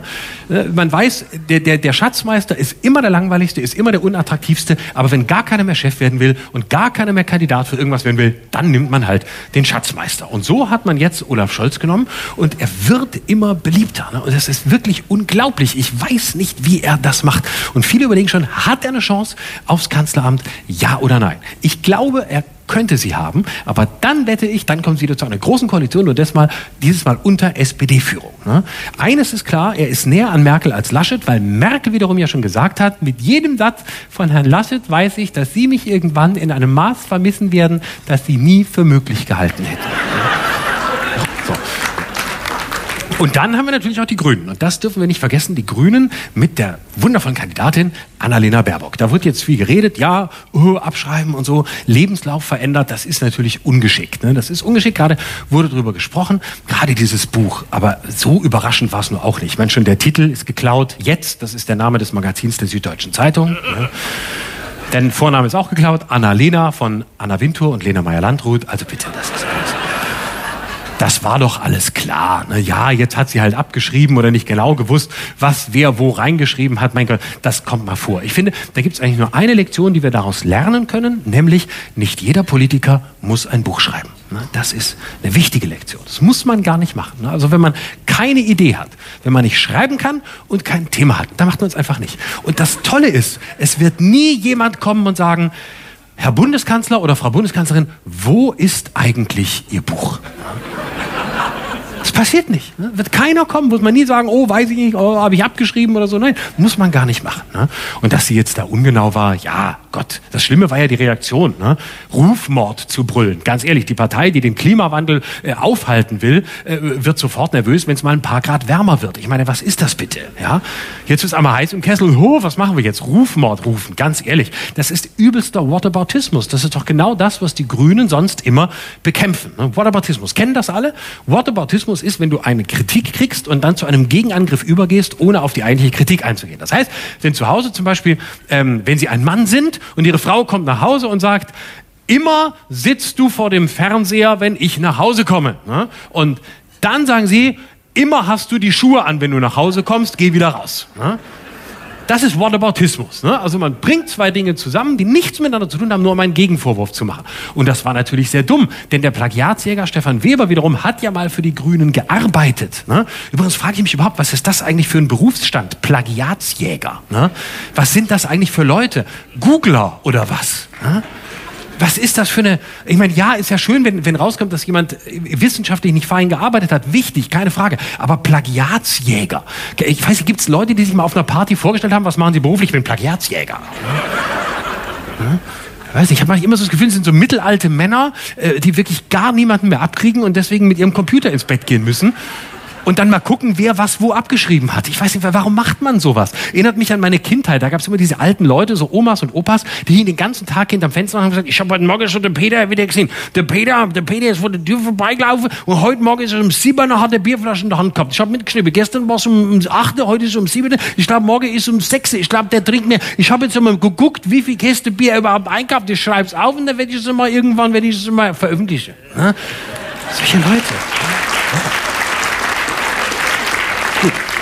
Aber vielleicht kann ja Annalena Baerbock zusammen mit Franziska Giffey und Annette Schawan bald zum Stern gehen. Die machen bald einen Titel. Frauen bekennen, wir haben abgeschrieben. Das, das und die Nummer mit dem Lebenslauf, ja, okay, da hat sie ein bisschen gefaked, aber da bin ich auch ein bisschen, da gebe ich auch zu, da bin ich parteiisch. Ne? Also ich meine, Annalena Baerbock ist meine Generation, die ist ein Jahr jünger als ich. Ne? Und da sage ich einfach, das, so waren wir immer, so sind wir. Also wir haben immer alles ein bisschen größer gemacht, als es war. Das muss man jetzt auch mal, und da möchte ich auch mal um Verständnis werben, das muss man auch generationenspezifisch sehen. Guck mal, wir sind die Generation Why Not? Ja?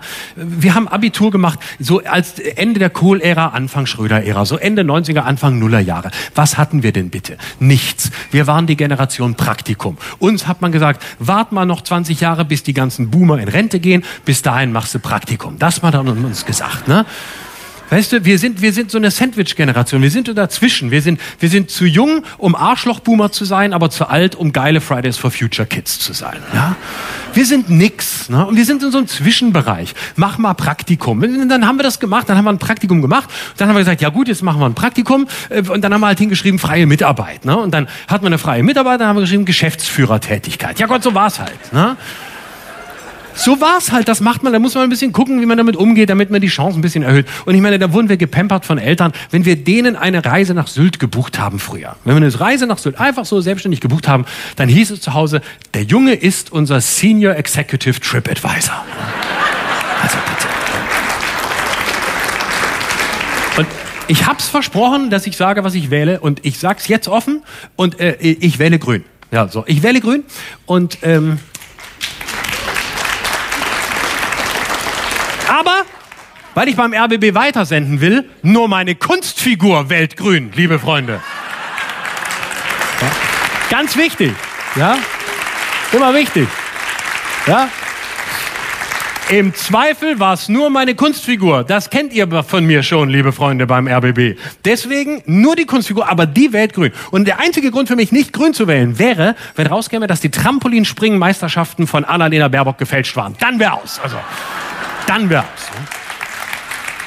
Warum muss ich grün wählen? Warum möchte ich grün wählen? Weil ich im Prenzlauer Berg wohne. Da ist es eine Verpflichtung, grün zu wählen. Ich meine, wir sind so grün, wir zeugen unsere Kinder mittlerweile mit Chiasamen. Das ist wirklich so. Wir sind, ich bin, ich liebe es.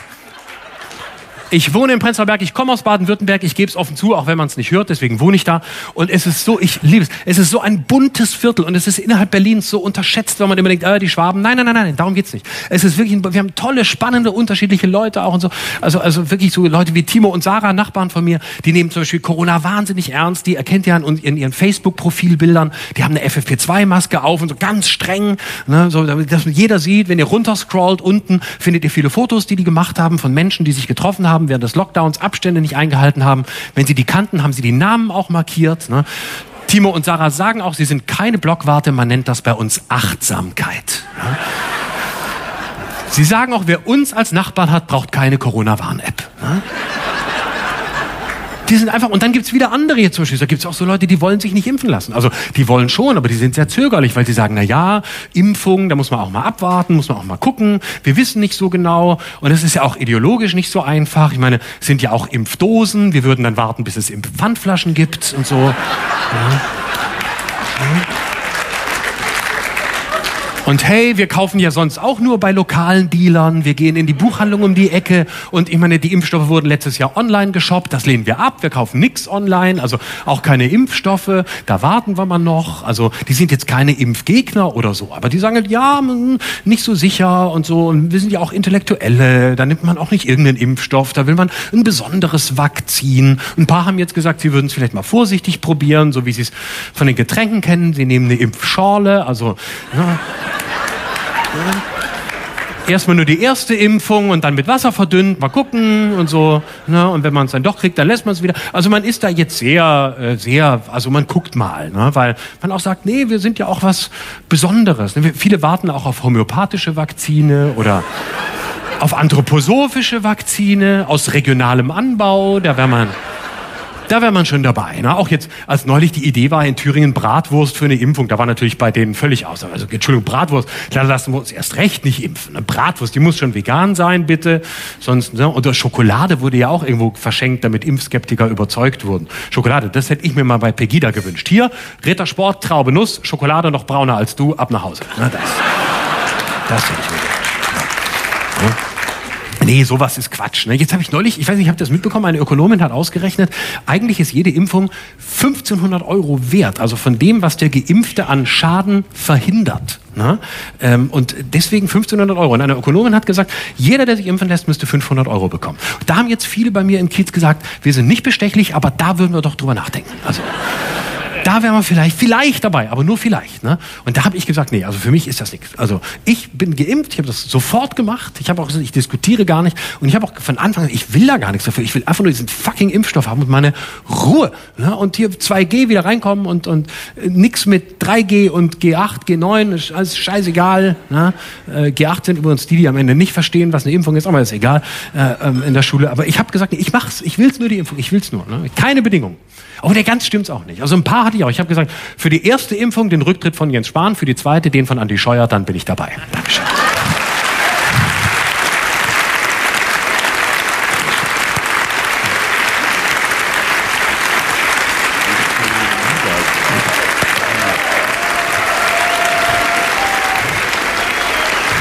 Florian Schröder auf Radio 1 im Tippi am Kanzleramt beim Talk im Tippi. Und auch Florian Schröder hatte Zeit und hat ein Buch geschrieben. Nein. Ähm, Wirklich? Das, ja, ist, das ist mir neu. Mit dem schönen und zugleich sympathischen Titel Schluss mit der Meinungsfreiheit. Exakt. Ähm, und die Frage ist halb witzig, halb ernsthaft gemeint. Dieses Buch ist vorgestern erschienen. Hast du sehr genau auf die Quellen geguckt diesmal? Also genauer als sonst? Ich habe schon immer genau auf meine Quellen geguckt. Ich Ja. habe alle, wirklich alle Quellen zusammengefasst. Hinten gibt's Nachweise. Das sind mehrere Seiten geworden. Es gibt Fußnoten im Buch, immer 1, 2, 3, 4, 5, ist auch durchnummeriert. Also ich überspringe auch nichts. Und am Ende kann man lesen, wo es hier ist. Und so kann man selber nachlesen. Und wenn man es online äh, shoppt, also als E-Book kann man es sogar verlinkt kriegen. Alles nachgewiesen. Jeder. Schluss mit der Meinungsfreiheit, habe schon gesagt, sehr sympathischer Titel. Ähm, das ist natürlich satirisch gemeint, aber was stört dich an der Meinungsfreiheit, wie wir sie momentan haben? Also mich stört diese, diese Verpanzerung, dass du im Grunde diese zwei Seiten hast. Auf der einen Seite hast du so äh, ältere Herren meistens, die sagen, ich darf nichts mehr sagen, ich will meinen Z-Schnitzel fressen und ich will N sagen und so. Also diese Fraktion, die auch gerne Bücher schreibt, die mich total ankotzt. Und auf der anderen Seite hast du eine andere Fraktion, ähm, der Post-89er-Generation, die festlegen will, wer noch in wessen Namen was sagen darf und das im Grunde nur noch Befindlichkeiten zählen. Und beides nervt mich und ich glaube viele andere auch. Und ich habe versucht, einen leichten, neuen und doch gründlichen Blick auf dieses Thema zu werfen, ohne mich mit einer dieser beiden Seiten gemein zu machen und mich mal zu fragen, was ist da eigentlich los? Warum diskutieren wir dieses Thema überhaupt so emotional? Und die Unterzeile des Buches ist für mehr Hirn und weniger Hysterie. Es kann kein Zufall sein, dass dieses Buch in diesem Wahlkampf erschienen ist. Äh, das ist doch ein Zufall. Es sollte eigentlich schon früher erscheinen, aber ich bin nicht fertig geworden. Jetzt ist es halt im Wahlkampf erschienen. Aber es passt natürlich jetzt. Ich habe den Untertitel dann gewählt, als ich gemerkt habe, wann ich fertig werde. Ich bin ja ein totaler, totaler Nerd und guck mir all diese Triels, Wahlarenen, was nun, Kinderinterviews, ich guck mir das alles an. Du auch? Alles, selbstverständlich. Jetzt ernsthaft, wirklich? Ich gucke, ich gucke, versuche alles zu äh, gucken. Ja. Ab und zu schlafe ich mal ein. Aber Ja. dann äh, muss ich es in der Mediathek nachgucken. Aber ich versuche wirklich alles mitzukriegen. Wie wirst du den Wahlabend verbringen, heute in einer Woche? Äh, Stand jetzt trete ich äh, in Bonn auf, ähm, also um 20 Uhr. Und vorher werde ich äh, versuchen, alles zu sehen. Und ab 20 Uhr kommentiere ich das dann. Ja, das ist dann also eine komplett andere Show. Also falls Sie nach Bonn fahren, das äh, könnte sich auf jeden Fall lohnen. Aber Sie können Florian Schröder auch in Berlin erleben. Ähm, einmal äh, auf Radio 1 auch die schöne Lesung am Freitag, den 8. Oktober um 20 Uhr live im Radio und im großen Sendesaal des RBB. Und ähm, da darf ich ja dabei sein. Deswegen willst du dich vorher noch mal warm machen in den Wühlmäusen. Genau, da ist die Lesung, die, Buchvor die offizielle Buchvorstellung und einzige Lesung aus dem Buch mit der Meinungsfreiheit. Oh, was eine Ehre für Radio 1. Ja, Vielen Dank. Nur ja. euch, Ja, exklusiv, ja, sonst lese ich nie. Und äh, vorher bin ich in den Wühlmäusen. Oberhausen. 30. September bis 3. Oktober, vier Abende, normales Programm, Neustart. Schluss mit der Meinungsfreiheit ab jetzt beim Buchhändler Ihres Vertrauens und diese schöne Lesung auf Radio 1 Freitag, 8. Oktober, 20 Uhr live im Radio im großen Sendesaal des RBB. Tickets gibt's unter rbb-ticketshop.de. Dann wird der Florian da auch wieder auf der Bühne sein. Danke, dass du da mich. warst. Vielen Danke Dank. für die Einladung. Vielen Tschüss, herzlichen vielen Dank. Dank. Dankeschön.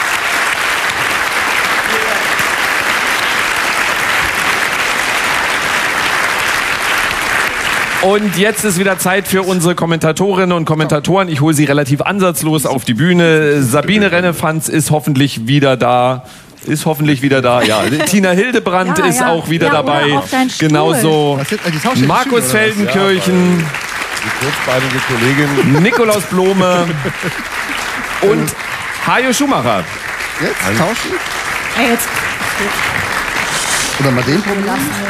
Ist besser? Die ja, geht so. SPD, ich habe gesagt, wir reden noch über sie, bevor wir auch zur Berlin-Wahl kommen, war einst die Arbeiterpartei, die für soziale Gerechtigkeit stehen wollte und hat erst diesen Markenkern verloren und dann die Wählerinnen und Wähler. Und jetzt kommen einige zurück. Warum? Sabine Rennefanz.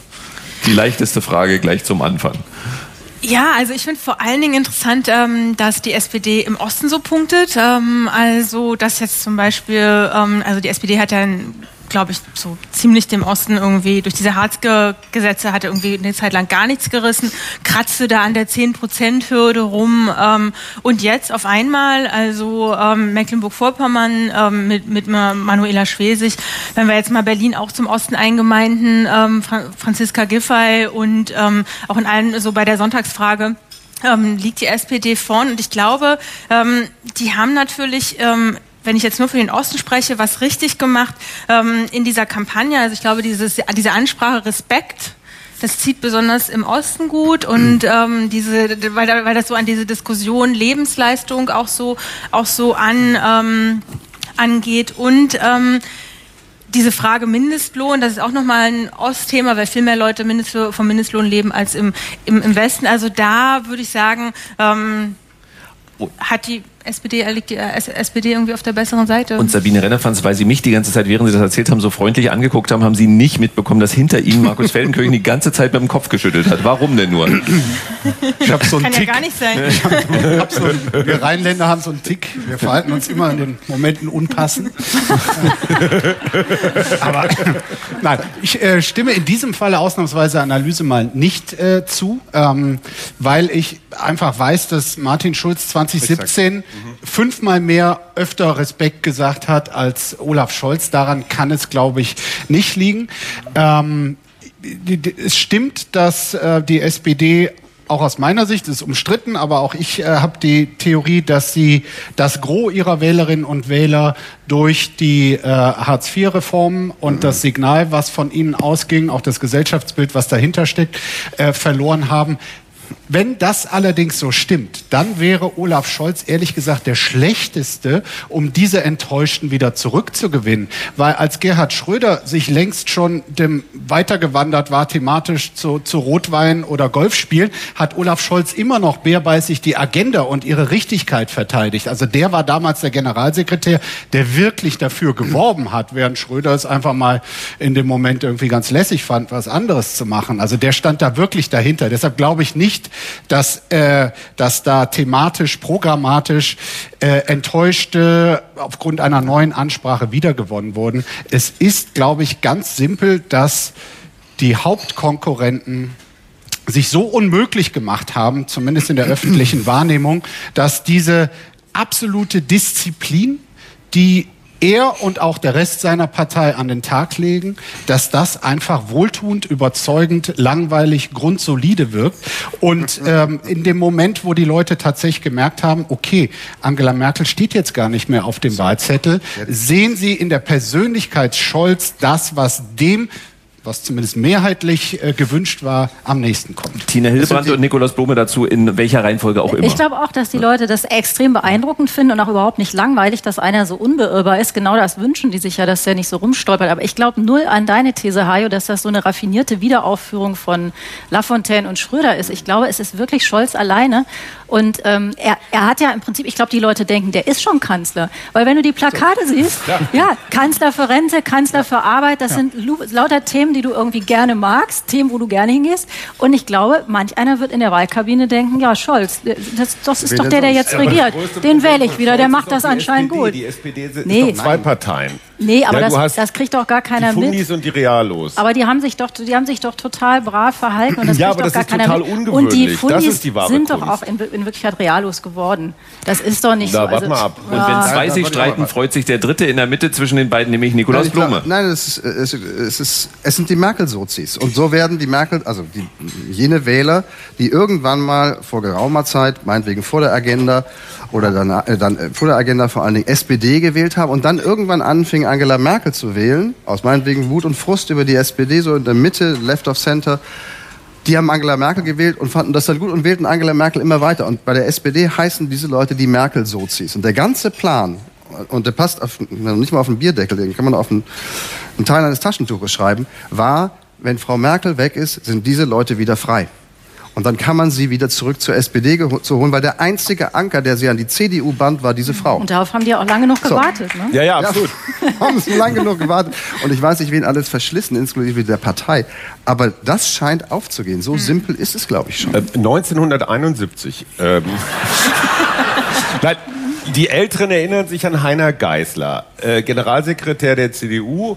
Ähm, der hat mal diese Lagertheorie entwickelt. Das heißt, Deutschland ist relativ sauber äh, 50-50, so links und rechts. Und wenn man das jetzt, wo es sich so zum Wahltag hin alles so ein bisschen ordnet, mal so grob addiert, dann kommt das hin. Also äh, 25 SPD, 20 Grüne und 5 Links sind 50. Äh, 10 AfD, 25 CDU und was weiß ich, 50, Fünf- mit 15 geht's auch. Ja, f- auch 50. Fast, Ähm, genau. So, und, Und- was und- Nikolaus und- Blome und sagt, stimmt ausnahmsweise. Ähm, weil ganz viele, zumindest auch in meinem erweiterten, auch vielleicht älteren Bekanntenkreis, haben gesagt, äh, ich, ich bin ja eigentlich Sozialdemokrat, aber mit der Merkel, ne, die ist ja eig und ganz ehrlich, programmatisch, Angela Merkel war die beste sozialdemokratische Kanzlerin, die es jemals gab. Ja, die, das Ja, war, allerdings konnte sie mit Geld umgehen. ja, sie konnte mit Geld umgehen, sicher. Das kann der Sozialdemokrat eben immer noch nicht. Ich das glaube ich- tatsächlich, dass sozialdemokratische Finanzminister solider waren als die anderen. Also jetzt mal so über die Jahr, seit 71.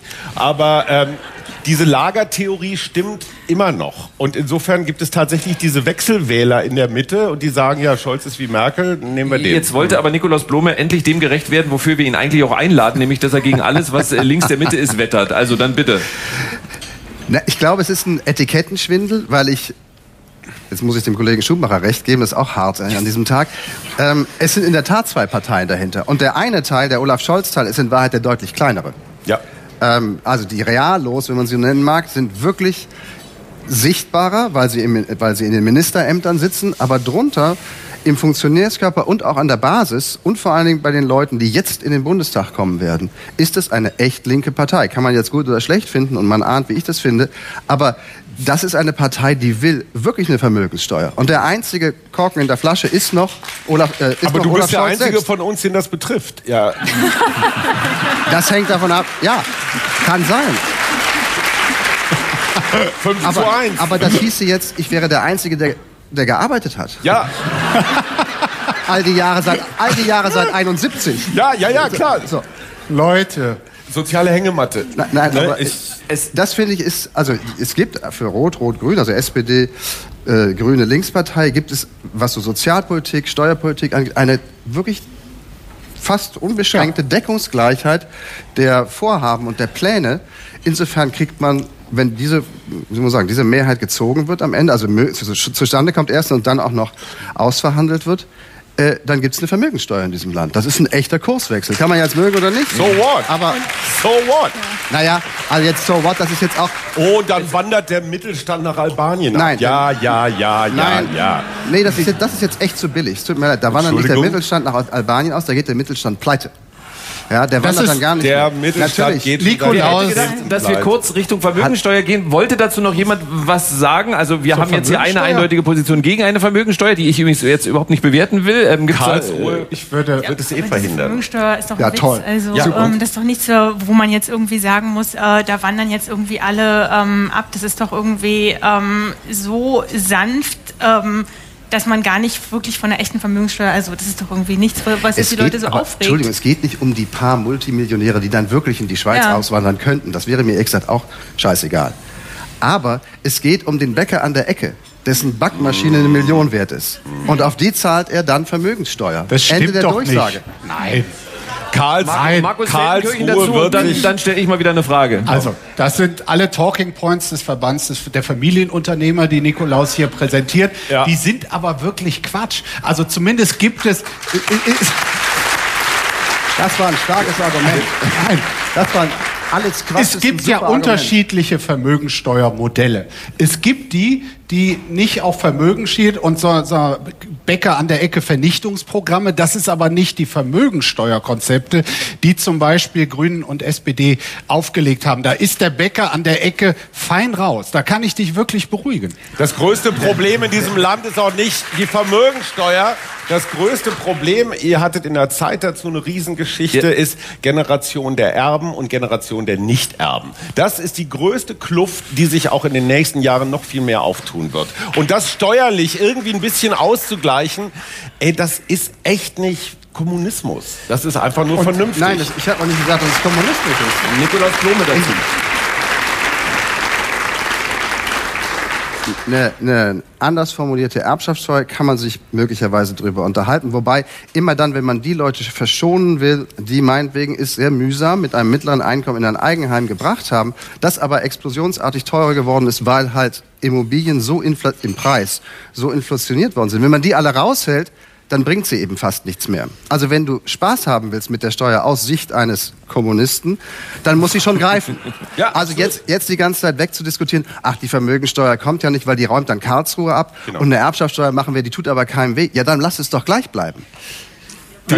Das will ja auch wir, keiner. wir werden in diesem Punkt äh, jetzt auch nicht einig werden, aber äh, Nikolaus Blum, ich bin sehr, sehr dankbar für diesen Punkt. Es gibt in äh, Teilen der Bevölkerung eine, ob berechtigt oder nicht, möchte ich jetzt nicht bewerten, eine Befürchtung, dass es dann doch wirtschaftlich schwierig wird, vielleicht mit ähm, bestimmten äh, Investitionen es schwierig wird. Und da ist jetzt die Frage, ob viele, die gerade in Umfragen sagen, ich möchte mit Armin Laschet nichts zu tun haben, wenn der Mensch, der mich fragt, äh, was ich wähle, das hatte, glaube ich, Nikolaus Bomo vorhin sowieso schon mal angedeutet, dass der am Sonntag in der Wahlkabine sagt, ja, aber ach, ich mach mal Nummer sicher und wähle dann doch die Union. Ja. Äh, wie wahrscheinlich ist es, weil es sind jetzt keine Riesenabstände, dass die Union vielleicht doch noch stärkste Kraft wird heute in einer Woche? Nicht ausgeschlossen. N- Ausgeschlossen? Nicht ausgeschlossen. Nicht ausgeschlossen. Also 46 Prozent Wahrscheinlichkeit. Also Das es ist Orakel aus sozusagen, es ist, es ist, aber es ist quasi offen. Also es ist so, also Ja. weil jetzt momentan Nein, genau- hat man den genau Eindruck, Olaf Scholz denkt, er wird Kanzler. Er äh, denkt seit acht Jahren, er ist Kanzler. Ja. Also ähm, an, an in Sachen Selbstbewusstsein übertrümpft er wirklich alle Kanzlerkandidaten, die es jemals gab, äh, zusammen. Ähm, ja, aber klar, also es fühlt sich für die gerade so an, aber genau aus, aus den Überlegungen, die, die Nikolaus im ersten Teil gesagt hat, halte ich das für möglich. Ich glaube, hätten Wahlforscher im April gesagt, was das theoretische Potenzial der Union ist und das theoretische Potenzial für die SPD, dann äh, wäre das für die Union sehr viel größer. Und mit einer super Performance kann die SPD jetzt quasi, ist glaube ich das, was die Umfragen jetzt haben, äh, voll ihr Potenzial äh, abrufen, auch wegen der Schwäche der Gegner vor allem. Und die Union ist weit unten. Und äh, ich halte das für möglich, dass, dass dann viele schlecht gelaunt sagen, naja, eh, dass wir die anderen, vielleicht verfängt dann auch äh, die Warnung vor Rot-Rot-Grün beim einen oder anderen. Ich glaube auch nicht, dass so viele also klar, es gibt diese Merkel-CDU-Wählerinnen vor allem, äh, die jetzt vielleicht wieder zurück zum Original kommen. Aber ich glaube, dass auch viele Unionswähler mit Blick auf Armin Laschet eher so sagten, vielleicht gehe ich diesmal nicht und die dann aber im letzten Moment Genau. doch, ach komm, einmal ja. gehe ich noch hin. Deshalb halte ich das für möglich und dann, dann hätten wir vielleicht wieder eine Situation, die so typisch Armin Laschet wäre wie nur was, ja. dass er sagen kann, ich bin 0,5 Prozentpunkte sogar mit der CDU, äh, mit der Union vor der SPD gelandet. Ich äh, habe einen Anspruch, Kanzler zu werden und schaut mal, mein, was ich in der letzten Woche für einen Schlussspurt ja. hingelegt habe. Von 21 auf 25. Also und ich habe genialer den, geht's doch den. Auftrag der Wählerinnen und Wähler. Genau. Aber ich glaube, das Interessante oder wirklich Spannende ist, ob es sich bis zum nächsten Sonntag rumspricht, dass es tatsächlich um die Kanzlerfrage geht. Kriegen wir einen Kanzler Laschet oder kriegen wir einen Kanzler äh, Scholz? Das heißt, das hat sich ja schon rumgesprochen. Naja, nee, Moment. Wenn ich Grün wähle, wähle ich womöglich Armin Laschet, weil ich, äh, weil ich Scholz schwäche. Wenn ich FDP wähle, wähle ich womöglich Scholz, weil Laschet die Stimme fehlt. Also am Ende hast du ja tatsächlich dieses Duell zwischen den beiden. Und Aber da ist die Frage, ob du jetzt diese klassischen Leihstimmen, was wir immer kennen, ne? also ob jetzt Grüne rüber machen zur SPD und, und Gelbe rüber machen zur Union. Aber wenn deine These mit dem, mit dem Lagerwahlkampf stimmt, dann kann das natürlich aufgehen mit dem Rot-Rot-Grün, weil dann, dann, kannst Ja, ja. Du, nee, dann kannst du auf keinen Fall die 51 SPD Prozent nach den aktuellen Umfragen. Ja, Also absolut. Schröder hatte, glaube ich, eine Stimme Mehrheit, ne? oder drei oder wenig jedenfalls. Mit Ja. Rot-Grün seiner Zeit. Das ist die letzte Frage jetzt zur Bundestagswahl, weil ich noch kurz auf die Berlin-Wahl zu sprechen kommen äh, wollte. Wenn ich an die FDP denke, dann denke ich, ich weiß nicht, ob ich so geprägt bin, auch eine Altersfrage. Ähm, Übrigens 71 geboren, lustigerweise, deswegen muss ich die ganze Zeit lachen. ähm, äh, ähm, ich denke bei FDP an Partei der Besserverdienenden. Das ist so meine erste Assoziation. Aber gerade junge Menschen haben die Assoziation oft gar nicht. Bei ihnen schneidet die FDP auch in Umfragen gerade relativ gut ab. Ich hatte da auch schon zwei, drei Gespräche. Da sagt mir junge Menschen, dass die FDP endlich was für die Digitalisierung tun werde und einfach modern sei. Ist das am Ende nur gute Imagearbeit von Christian Lindner oder ist da was dran? Fangen wir mit Sabine Rennewanz an. Ja, ähm, ich beobachte das auch, ähm, dass ähm, auch Menschen aus meinem Umfeld, die noch nie FDP gewählt ähm, haben, diesmal FDP wählen wollen, Kurze eben genau wegen dem mit angeekeltem Gesicht, sagt sie das. Gründen. also ähm, ich kann jetzt nicht so richtig sagen, wofür zum Beispiel Christian Lindner steht, außer für Steuersenkungen. Ähm, und so Digitalisierung haben die sich ja jetzt auch noch nicht so wahnsinnig bewiesen. Ähm, aber ähm, Leute, die, die die wählen, auch schon gewählt haben, sagen halt, ja, die wirken halt so prof- professionell und ähm, dynamisch und auch dieses ähm, Eigenverantwortung ne, ist bei vielen so ein äh, gro großes Thema und ähm, ja, äh, finde ich interessant. Es gibt aber auch ein paar andere Leute Tina hinter Hildebrand. Christian Lindner, die sind, ähm, die sind äh, ganz interessant. Also gibt zum Beispiel einen Johannes Vogel, der ist extrem sozialdemokratisch und sozialliberal angehaucht. Es gibt einen Konstantin Kuhle, der könnte irgendwie auch bei den Grünen sein. Da spricht sich, glaube ich, auch ein bisschen rum, dass es die gibt. Und die haben auch echt, man muss es sagen, die haben wirklich ähm, schon Programmarbeit gemacht. Ich glaube, dass die entscheidende Frage ist, wie hältst du es mit der Klimapolitik? Und glaubst du, dass dieses Instrument, was die, SP, äh, die FDP machen will, allem einen Preis geben, dass das funktioniert? Und wenn du das für möglich hältst, dann ist das wahrscheinlich eine gut wählbare Partei für junge Leute. Und wenn du sagst, für mich ist das wichtigste Klima und ich glaube aber, dass das überhaupt nicht funktionieren kann, dann bist du weg, weg von denen. Ich weiß nicht, ob es bei Nikolaus Lohmann ein Reflex ist, wenn das Wort sozialdemokratisch fällt, dass er dann Uhu sagt oder ob das Nein. sich auf den Kommentar von Nein, Tina ich, Hildebrand ich, fand es, ich fand es nur so klasse. Die, und die FDP ist schon okay, weil da gibt es auch Leute, die könnten bei, bei der SPD sein. Das fand ich lustig, Entschuldigung.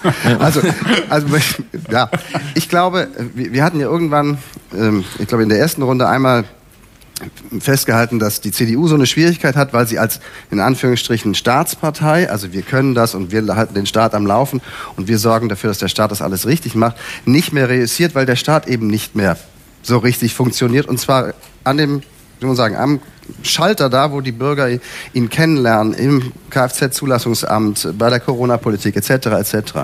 Und diese so, Skepsis durch schlechte Performance, schlechtes Abliefern ähm, von Leistungen und Dienstleistungen durch den Staat macht, glaube ich, gerade junge Leute offen für den Gedanken, naja, wenn es der Staat nicht mehr so gut kann, gibt es noch eine andere Instanz, mit der wir besser arbeiten könnten oder mindestens parallel auch ganz gut arbeiten könnten, nämlich den Markt. und die Eigenverantwortung. Und das, glaube ich, trägt zur FDP ein, die das nun mal als Markenkern hat. Sabine Rennefanz und dann Hajo Schumacher. Naja, ich glaube, ein Punkt, den wir auch noch gar nicht ähm, jetzt beredet haben, also die Corona-Krise. Ich glaube, da ist die FDP. Ich dachte, wir lassen es heute einfach mal. Ja, ist okay. so- Jetzt bin ich ein bisschen Spielverderberin, sorry. ähm, aber ähm, da ist die FDP ja mit einem ähm, doch anderen Kurs auch aufgetreten und hat es geschafft, sich auch von diesem, ähm, von dieser großen Koalition der sehr vorsichtigen auch so abzusetzen ähm, und hat sehr stark auf Grundrechte gepocht und gerade für jüngere Leute, die ja ähm, mit wahnsinnigen Einschränkungen ähm, quasi leben mussten und dafür also wirklich sehr für diese Krise, dafür gesorgt haben, dass wir die Krise so gemeistert haben, dass das glaube ich vielleicht auch nochmal ein Grund gewesen, wo sie dann gesagt haben, okay, ähm, die FDP, ich guck mal, was die vielleicht noch so haben. Ja. Ja, aber die Frage noch ist, was sie noch Abschluss. so haben. Ne?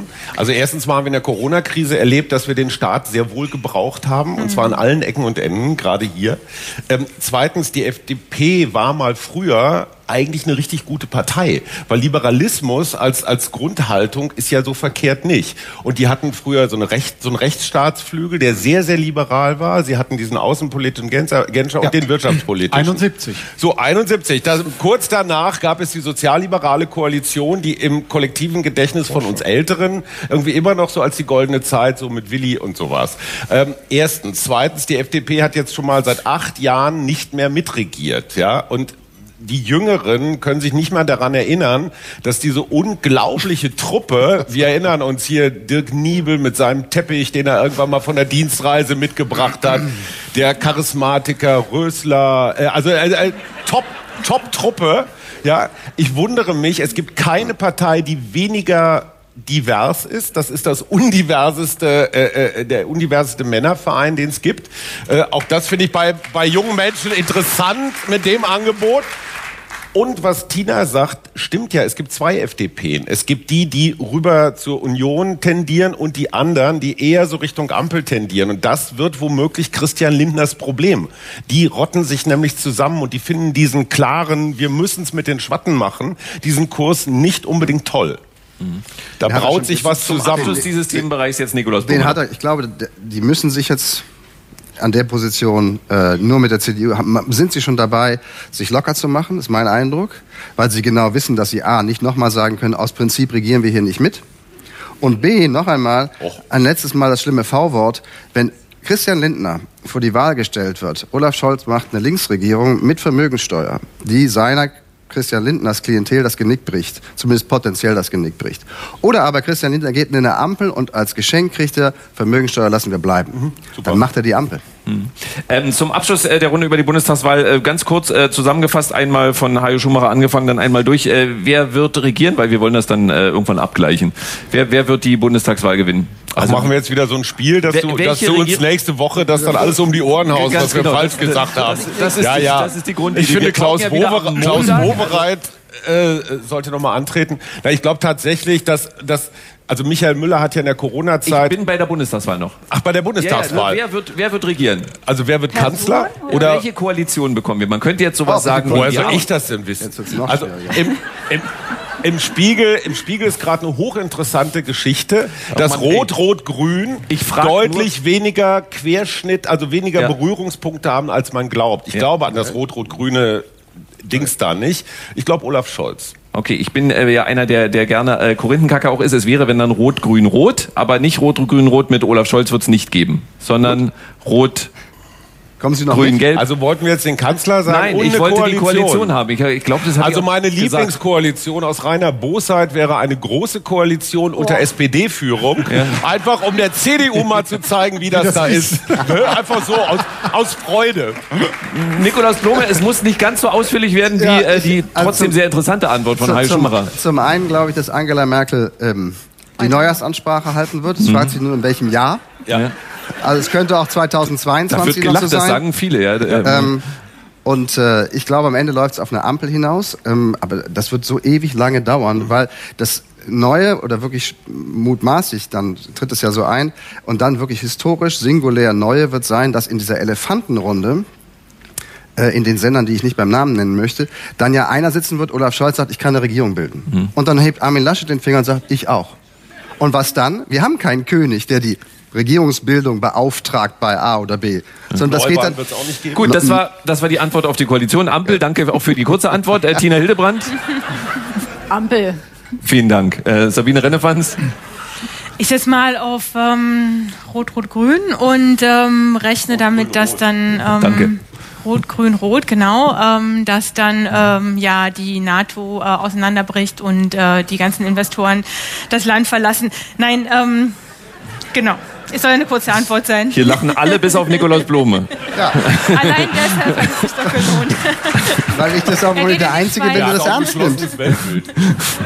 Ach, ich Und fand, Markus Feldenkirchen. Dann nehme ich die letzte, die noch nicht genannt wurde, Jamaika. Ähm, ich äh, gibt allerdings auch gute Gründe dafür. Ich glaube, dass die Grünen sehr viel heißer sind, äh, zu regieren, in die Regierung zu kommen, als die FDP. Never. Und da kommt es ja genau drauf an, wer ist am Ende kompromissbereiter. Ich glaube, die Grünen sind da kompromissbereiter und ihnen fällt der Schritt zu Jamaika leichter als der von der FDP zur Ampel. Vielen Dank bis hierhin. Wir reden jetzt noch eine Viertelstunde über die Berliner Wahl. In allen Umfragen führt Franziska Giffey von der SPD mal mehr, mal weniger eindeutig. Da gibt es ja unterschiedliche. Vor Jahren, äh, ich habe es vorhin schon mal angesprochen, haben Sie, Hajo, mal in einem Kommentar auf Radio 1 sehr lobend über Franziska Giffey gesprochen. Was macht sie so beliebt? Weil Sie stehen ja damit nicht alleine da. Sie ist ja in Umfragen relativ beliebt. Ähm, ich wollte das ja eben schon, ich hatte das ja lange zurechtgelegt, diese Ja. Antwort. Ähm, Michael Müller hat im letzten Jahr, oder in den letzten zwei Jahren, glaube ich, aufgebaut an Ansehen, weil er diesen ganzen, dieses ganze Corona-Management und Ministerpräsidenten vorgesessen, ja, Entschuldigung. Also er kam ja jetzt auch nicht von einem richtig, einem Spitzenwert. Ähm, was dieser Koalition Ro- R2G gefehlt hat Da ist es noch war, glaube ich. Ja. War tatsächlich eine starke Führungskraft. Und ich glaube, dass Franziska Giffey dieses wunderbare Doppelte hat, dass sie nach außen hin dieses volkstümliche, kein Schrebergärtner kann schnell genug wegrennen, ohne dass sie ihn nicht schon ne, getackelt hat. Ähm, das ist gut fürs Herz. Auf der anderen Seite hat die, glaube ich, sowas, was man internationale Härte nennt. Die hat in Neukölln gelernt. Die hat dieses nicht sehr schwierige Geldverteilungsfamilienministerium, aber wohl ganz ordentlich ge geleitet. Ich glaube, dass sie Führungskraft hat. Und davon haben wir in Berlin nicht so viel. Ist es, äh, Tina Hildebrand und äh, Sabine Rennefanz, ist es auch so ein bisschen dieses Ding, dass es bestimmte Ministerpräsidenten, da bleibe ich jetzt mal, glaube ich, in der männlichen Form, geschafft haben, als Landesvater wahrgenommen zu werden, andere nicht. Ist Franziska Giffey das, was eine Landesmutter dann für Berlin sein könnte? Ist das, ist das ein Punkt, der... Äh, Malu Dreyer. Könnte Vielleicht sie mal werden, Dreier, glaube stimmt auch. Also Ja, sie, sie ist auch sehr auf Ordnung bedacht, Hajo. Ne? Ich glaube, das finden auch viele gut. Das macht also, mir ein bisschen Angst.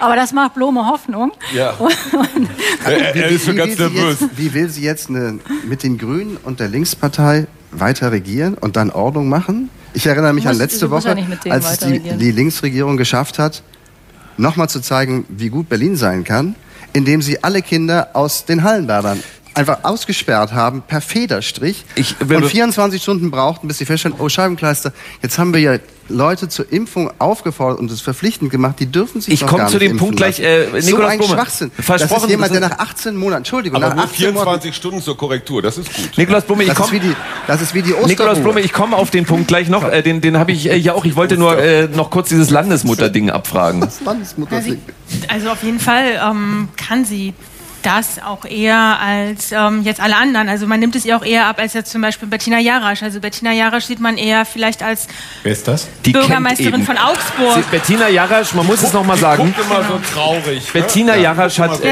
äh, das ist hier in dieser, also das ist jetzt hier wirklich gerade eine Blase. In dieser Blase, dass jetzt Leute lachen oder applaudieren.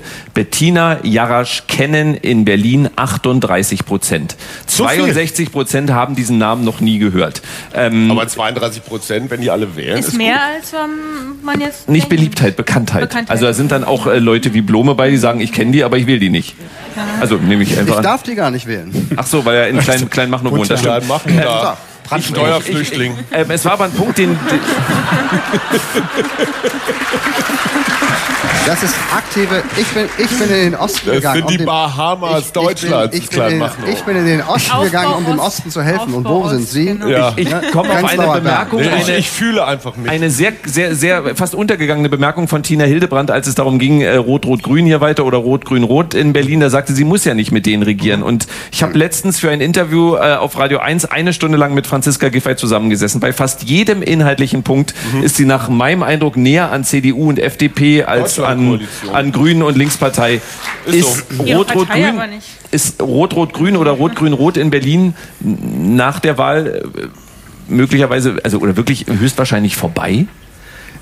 Immer so, ich habe Schwierigkeiten, mir vorzustellen, wie Frau Giffey, die das selber sicherlich genauso will, mit FDP und, äh, und CDU, wie sie das Projekt über einen Parteitag der Berliner, Achtung, Stadt SPD bringt. Da bin ich wirklich gespannt. Da Wenn ist- sie das da ist- hinkriegt, Chapöchen. Da ist sie aber- nämlich gar nicht so beliebt, muss man sagen. So. Also von Anfang an nicht. Und das ist echt ein anderer Laden. Wie Also bei Scholz interessanterweise. Ja. Naja, sie hat ja auch gar keine, ich meine, sie hatte ja irgendwie auch gar keine Beziehung so richtig zum, zum Berliner Landesverband. Sie war da zwar in Neukölln, aber jetzt nicht besonders ähm, aktiv oder so. Ich glaube aber, es ich glaube aber, das ist eine, eine Finte. Ich glaube nicht, dass sie auf äh, CDU und ähm, FDP-Koalition setzt. Ich glaube, was sie sehr clever macht, ist, dass sie halt ähm, die Stimmen ähm, der Mitte versucht für die SPD, also die SPD ist sehr links in Berlin, und dass sie aber versucht, diese Mitte-Stimmen abzugreifen von der CDU und ähm, dass sie dann nach der Wahl, also es gibt, wenn man sich die Zahlen anguckt, es gibt keine Wechselstimmung, es gibt jetzt auch keine super Begeisterung für R2G, aber es gibt auch keinen totalen Hass ähm, und ich glaube, dass sie einfach die meisten Stimmen für die SPD ähm, einsammeln will. Und im Übrigen, die Linken in Berlin, die sind auch für Ordnung, also ähm, das sind ja jetzt nicht die so, so, so glückt Linken halt wie aus nun, aber was für Ja. eine. Es, es glückt halt nicht.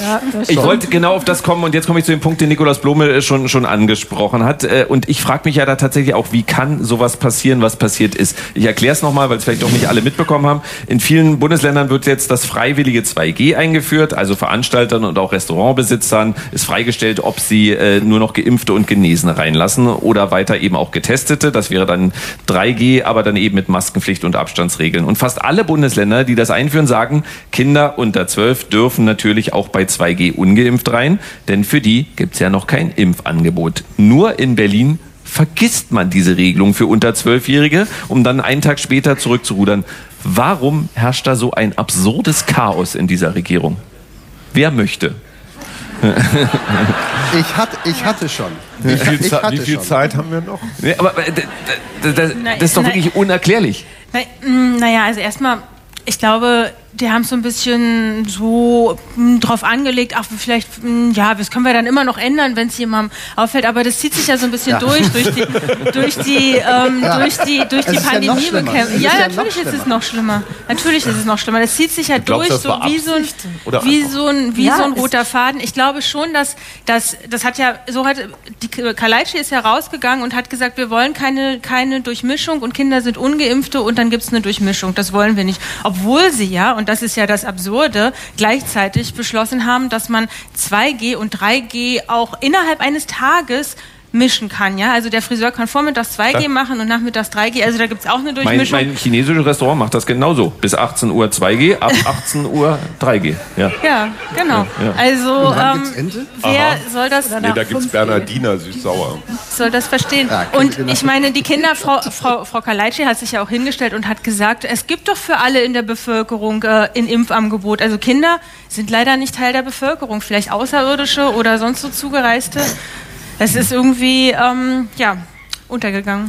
Ich kenne mich bei den Berliner Grünen jetzt nicht so richtig auf, aber ich habe mich natürlich schon gefragt, man macht, ähm, und eigentlich gilt für die CDU in Berlin fast das Gleiche, man macht hier jahrelang Politik, hat dann bestimmte Politikerinnen und Politiker, die vorne stehen. Bei der äh, CDU in Berlin war das meist Burkhard Dregger, bei den Grünen äh, war das meist Ramona Popp als Wirtschaftssenatorin und dann sagt man so, und jetzt stellen wir jemand auf, den die Berlinerinnen und Berliner mit Begeisterung zum Bürgermeister oder zur Bürgermeisterin wählen. Und dann nehmen wir als Grüne jemanden, den niemand kennt, Bettina Jarasch, die war am Anfang des Wahlkampfs bei einer 30 Prozent Bekanntheit, jetzt kennen sie 38 Prozent. Und die CDU sagt, wir nehmen Kai Wegner. Ähm, den kennt übrigens auch 55 Prozent der Berlinerinnen und Berliner kennen den nicht. Wie kommt sowas zustande?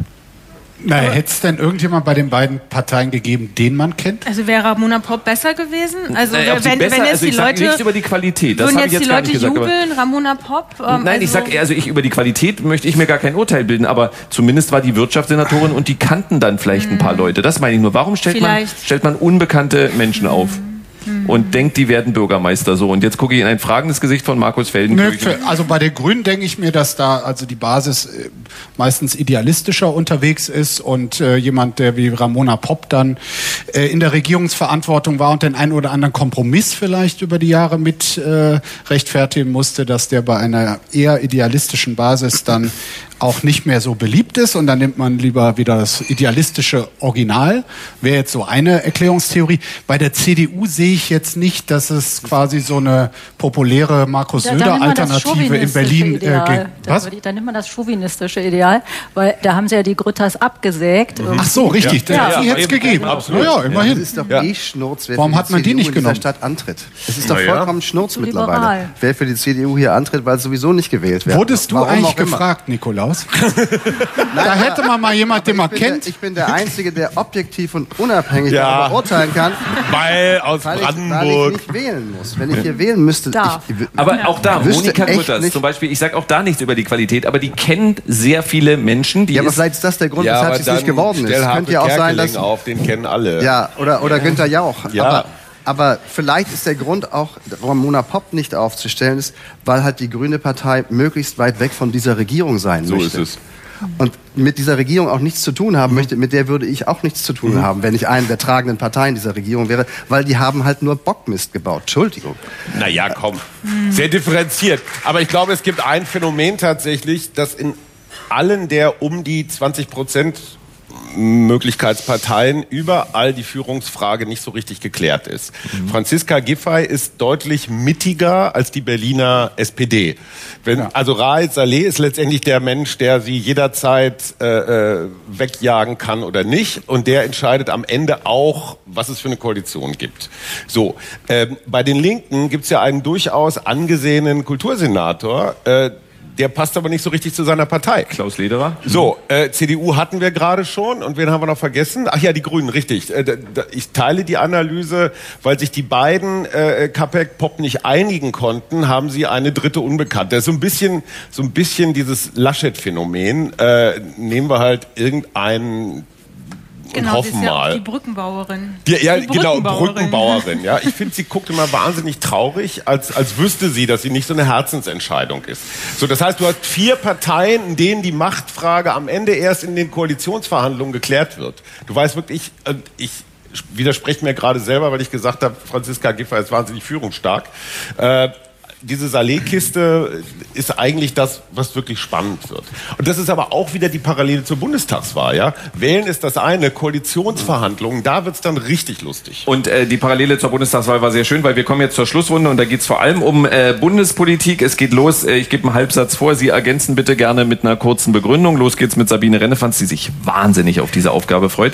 ähm, was mir von Angela Merkel fehlen wird, ist...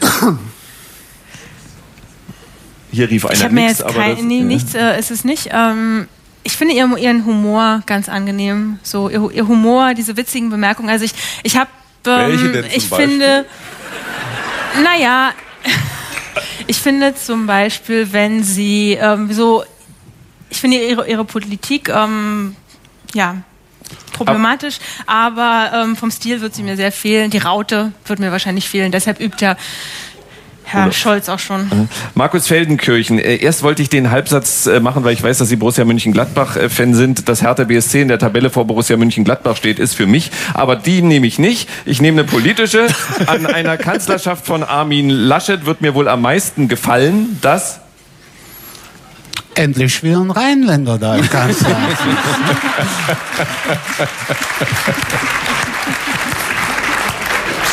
Tina Hildebrand, meine äh, größte Sorge, wenn Olaf Scholz Kanzler wird, ist... Dass er sein schlumpfiges Grinsen verliert. Frau Söder. Nikolaus Blome, au- auf Annalena Baerbock als Kanzlerin würde ich mich freuen, weil...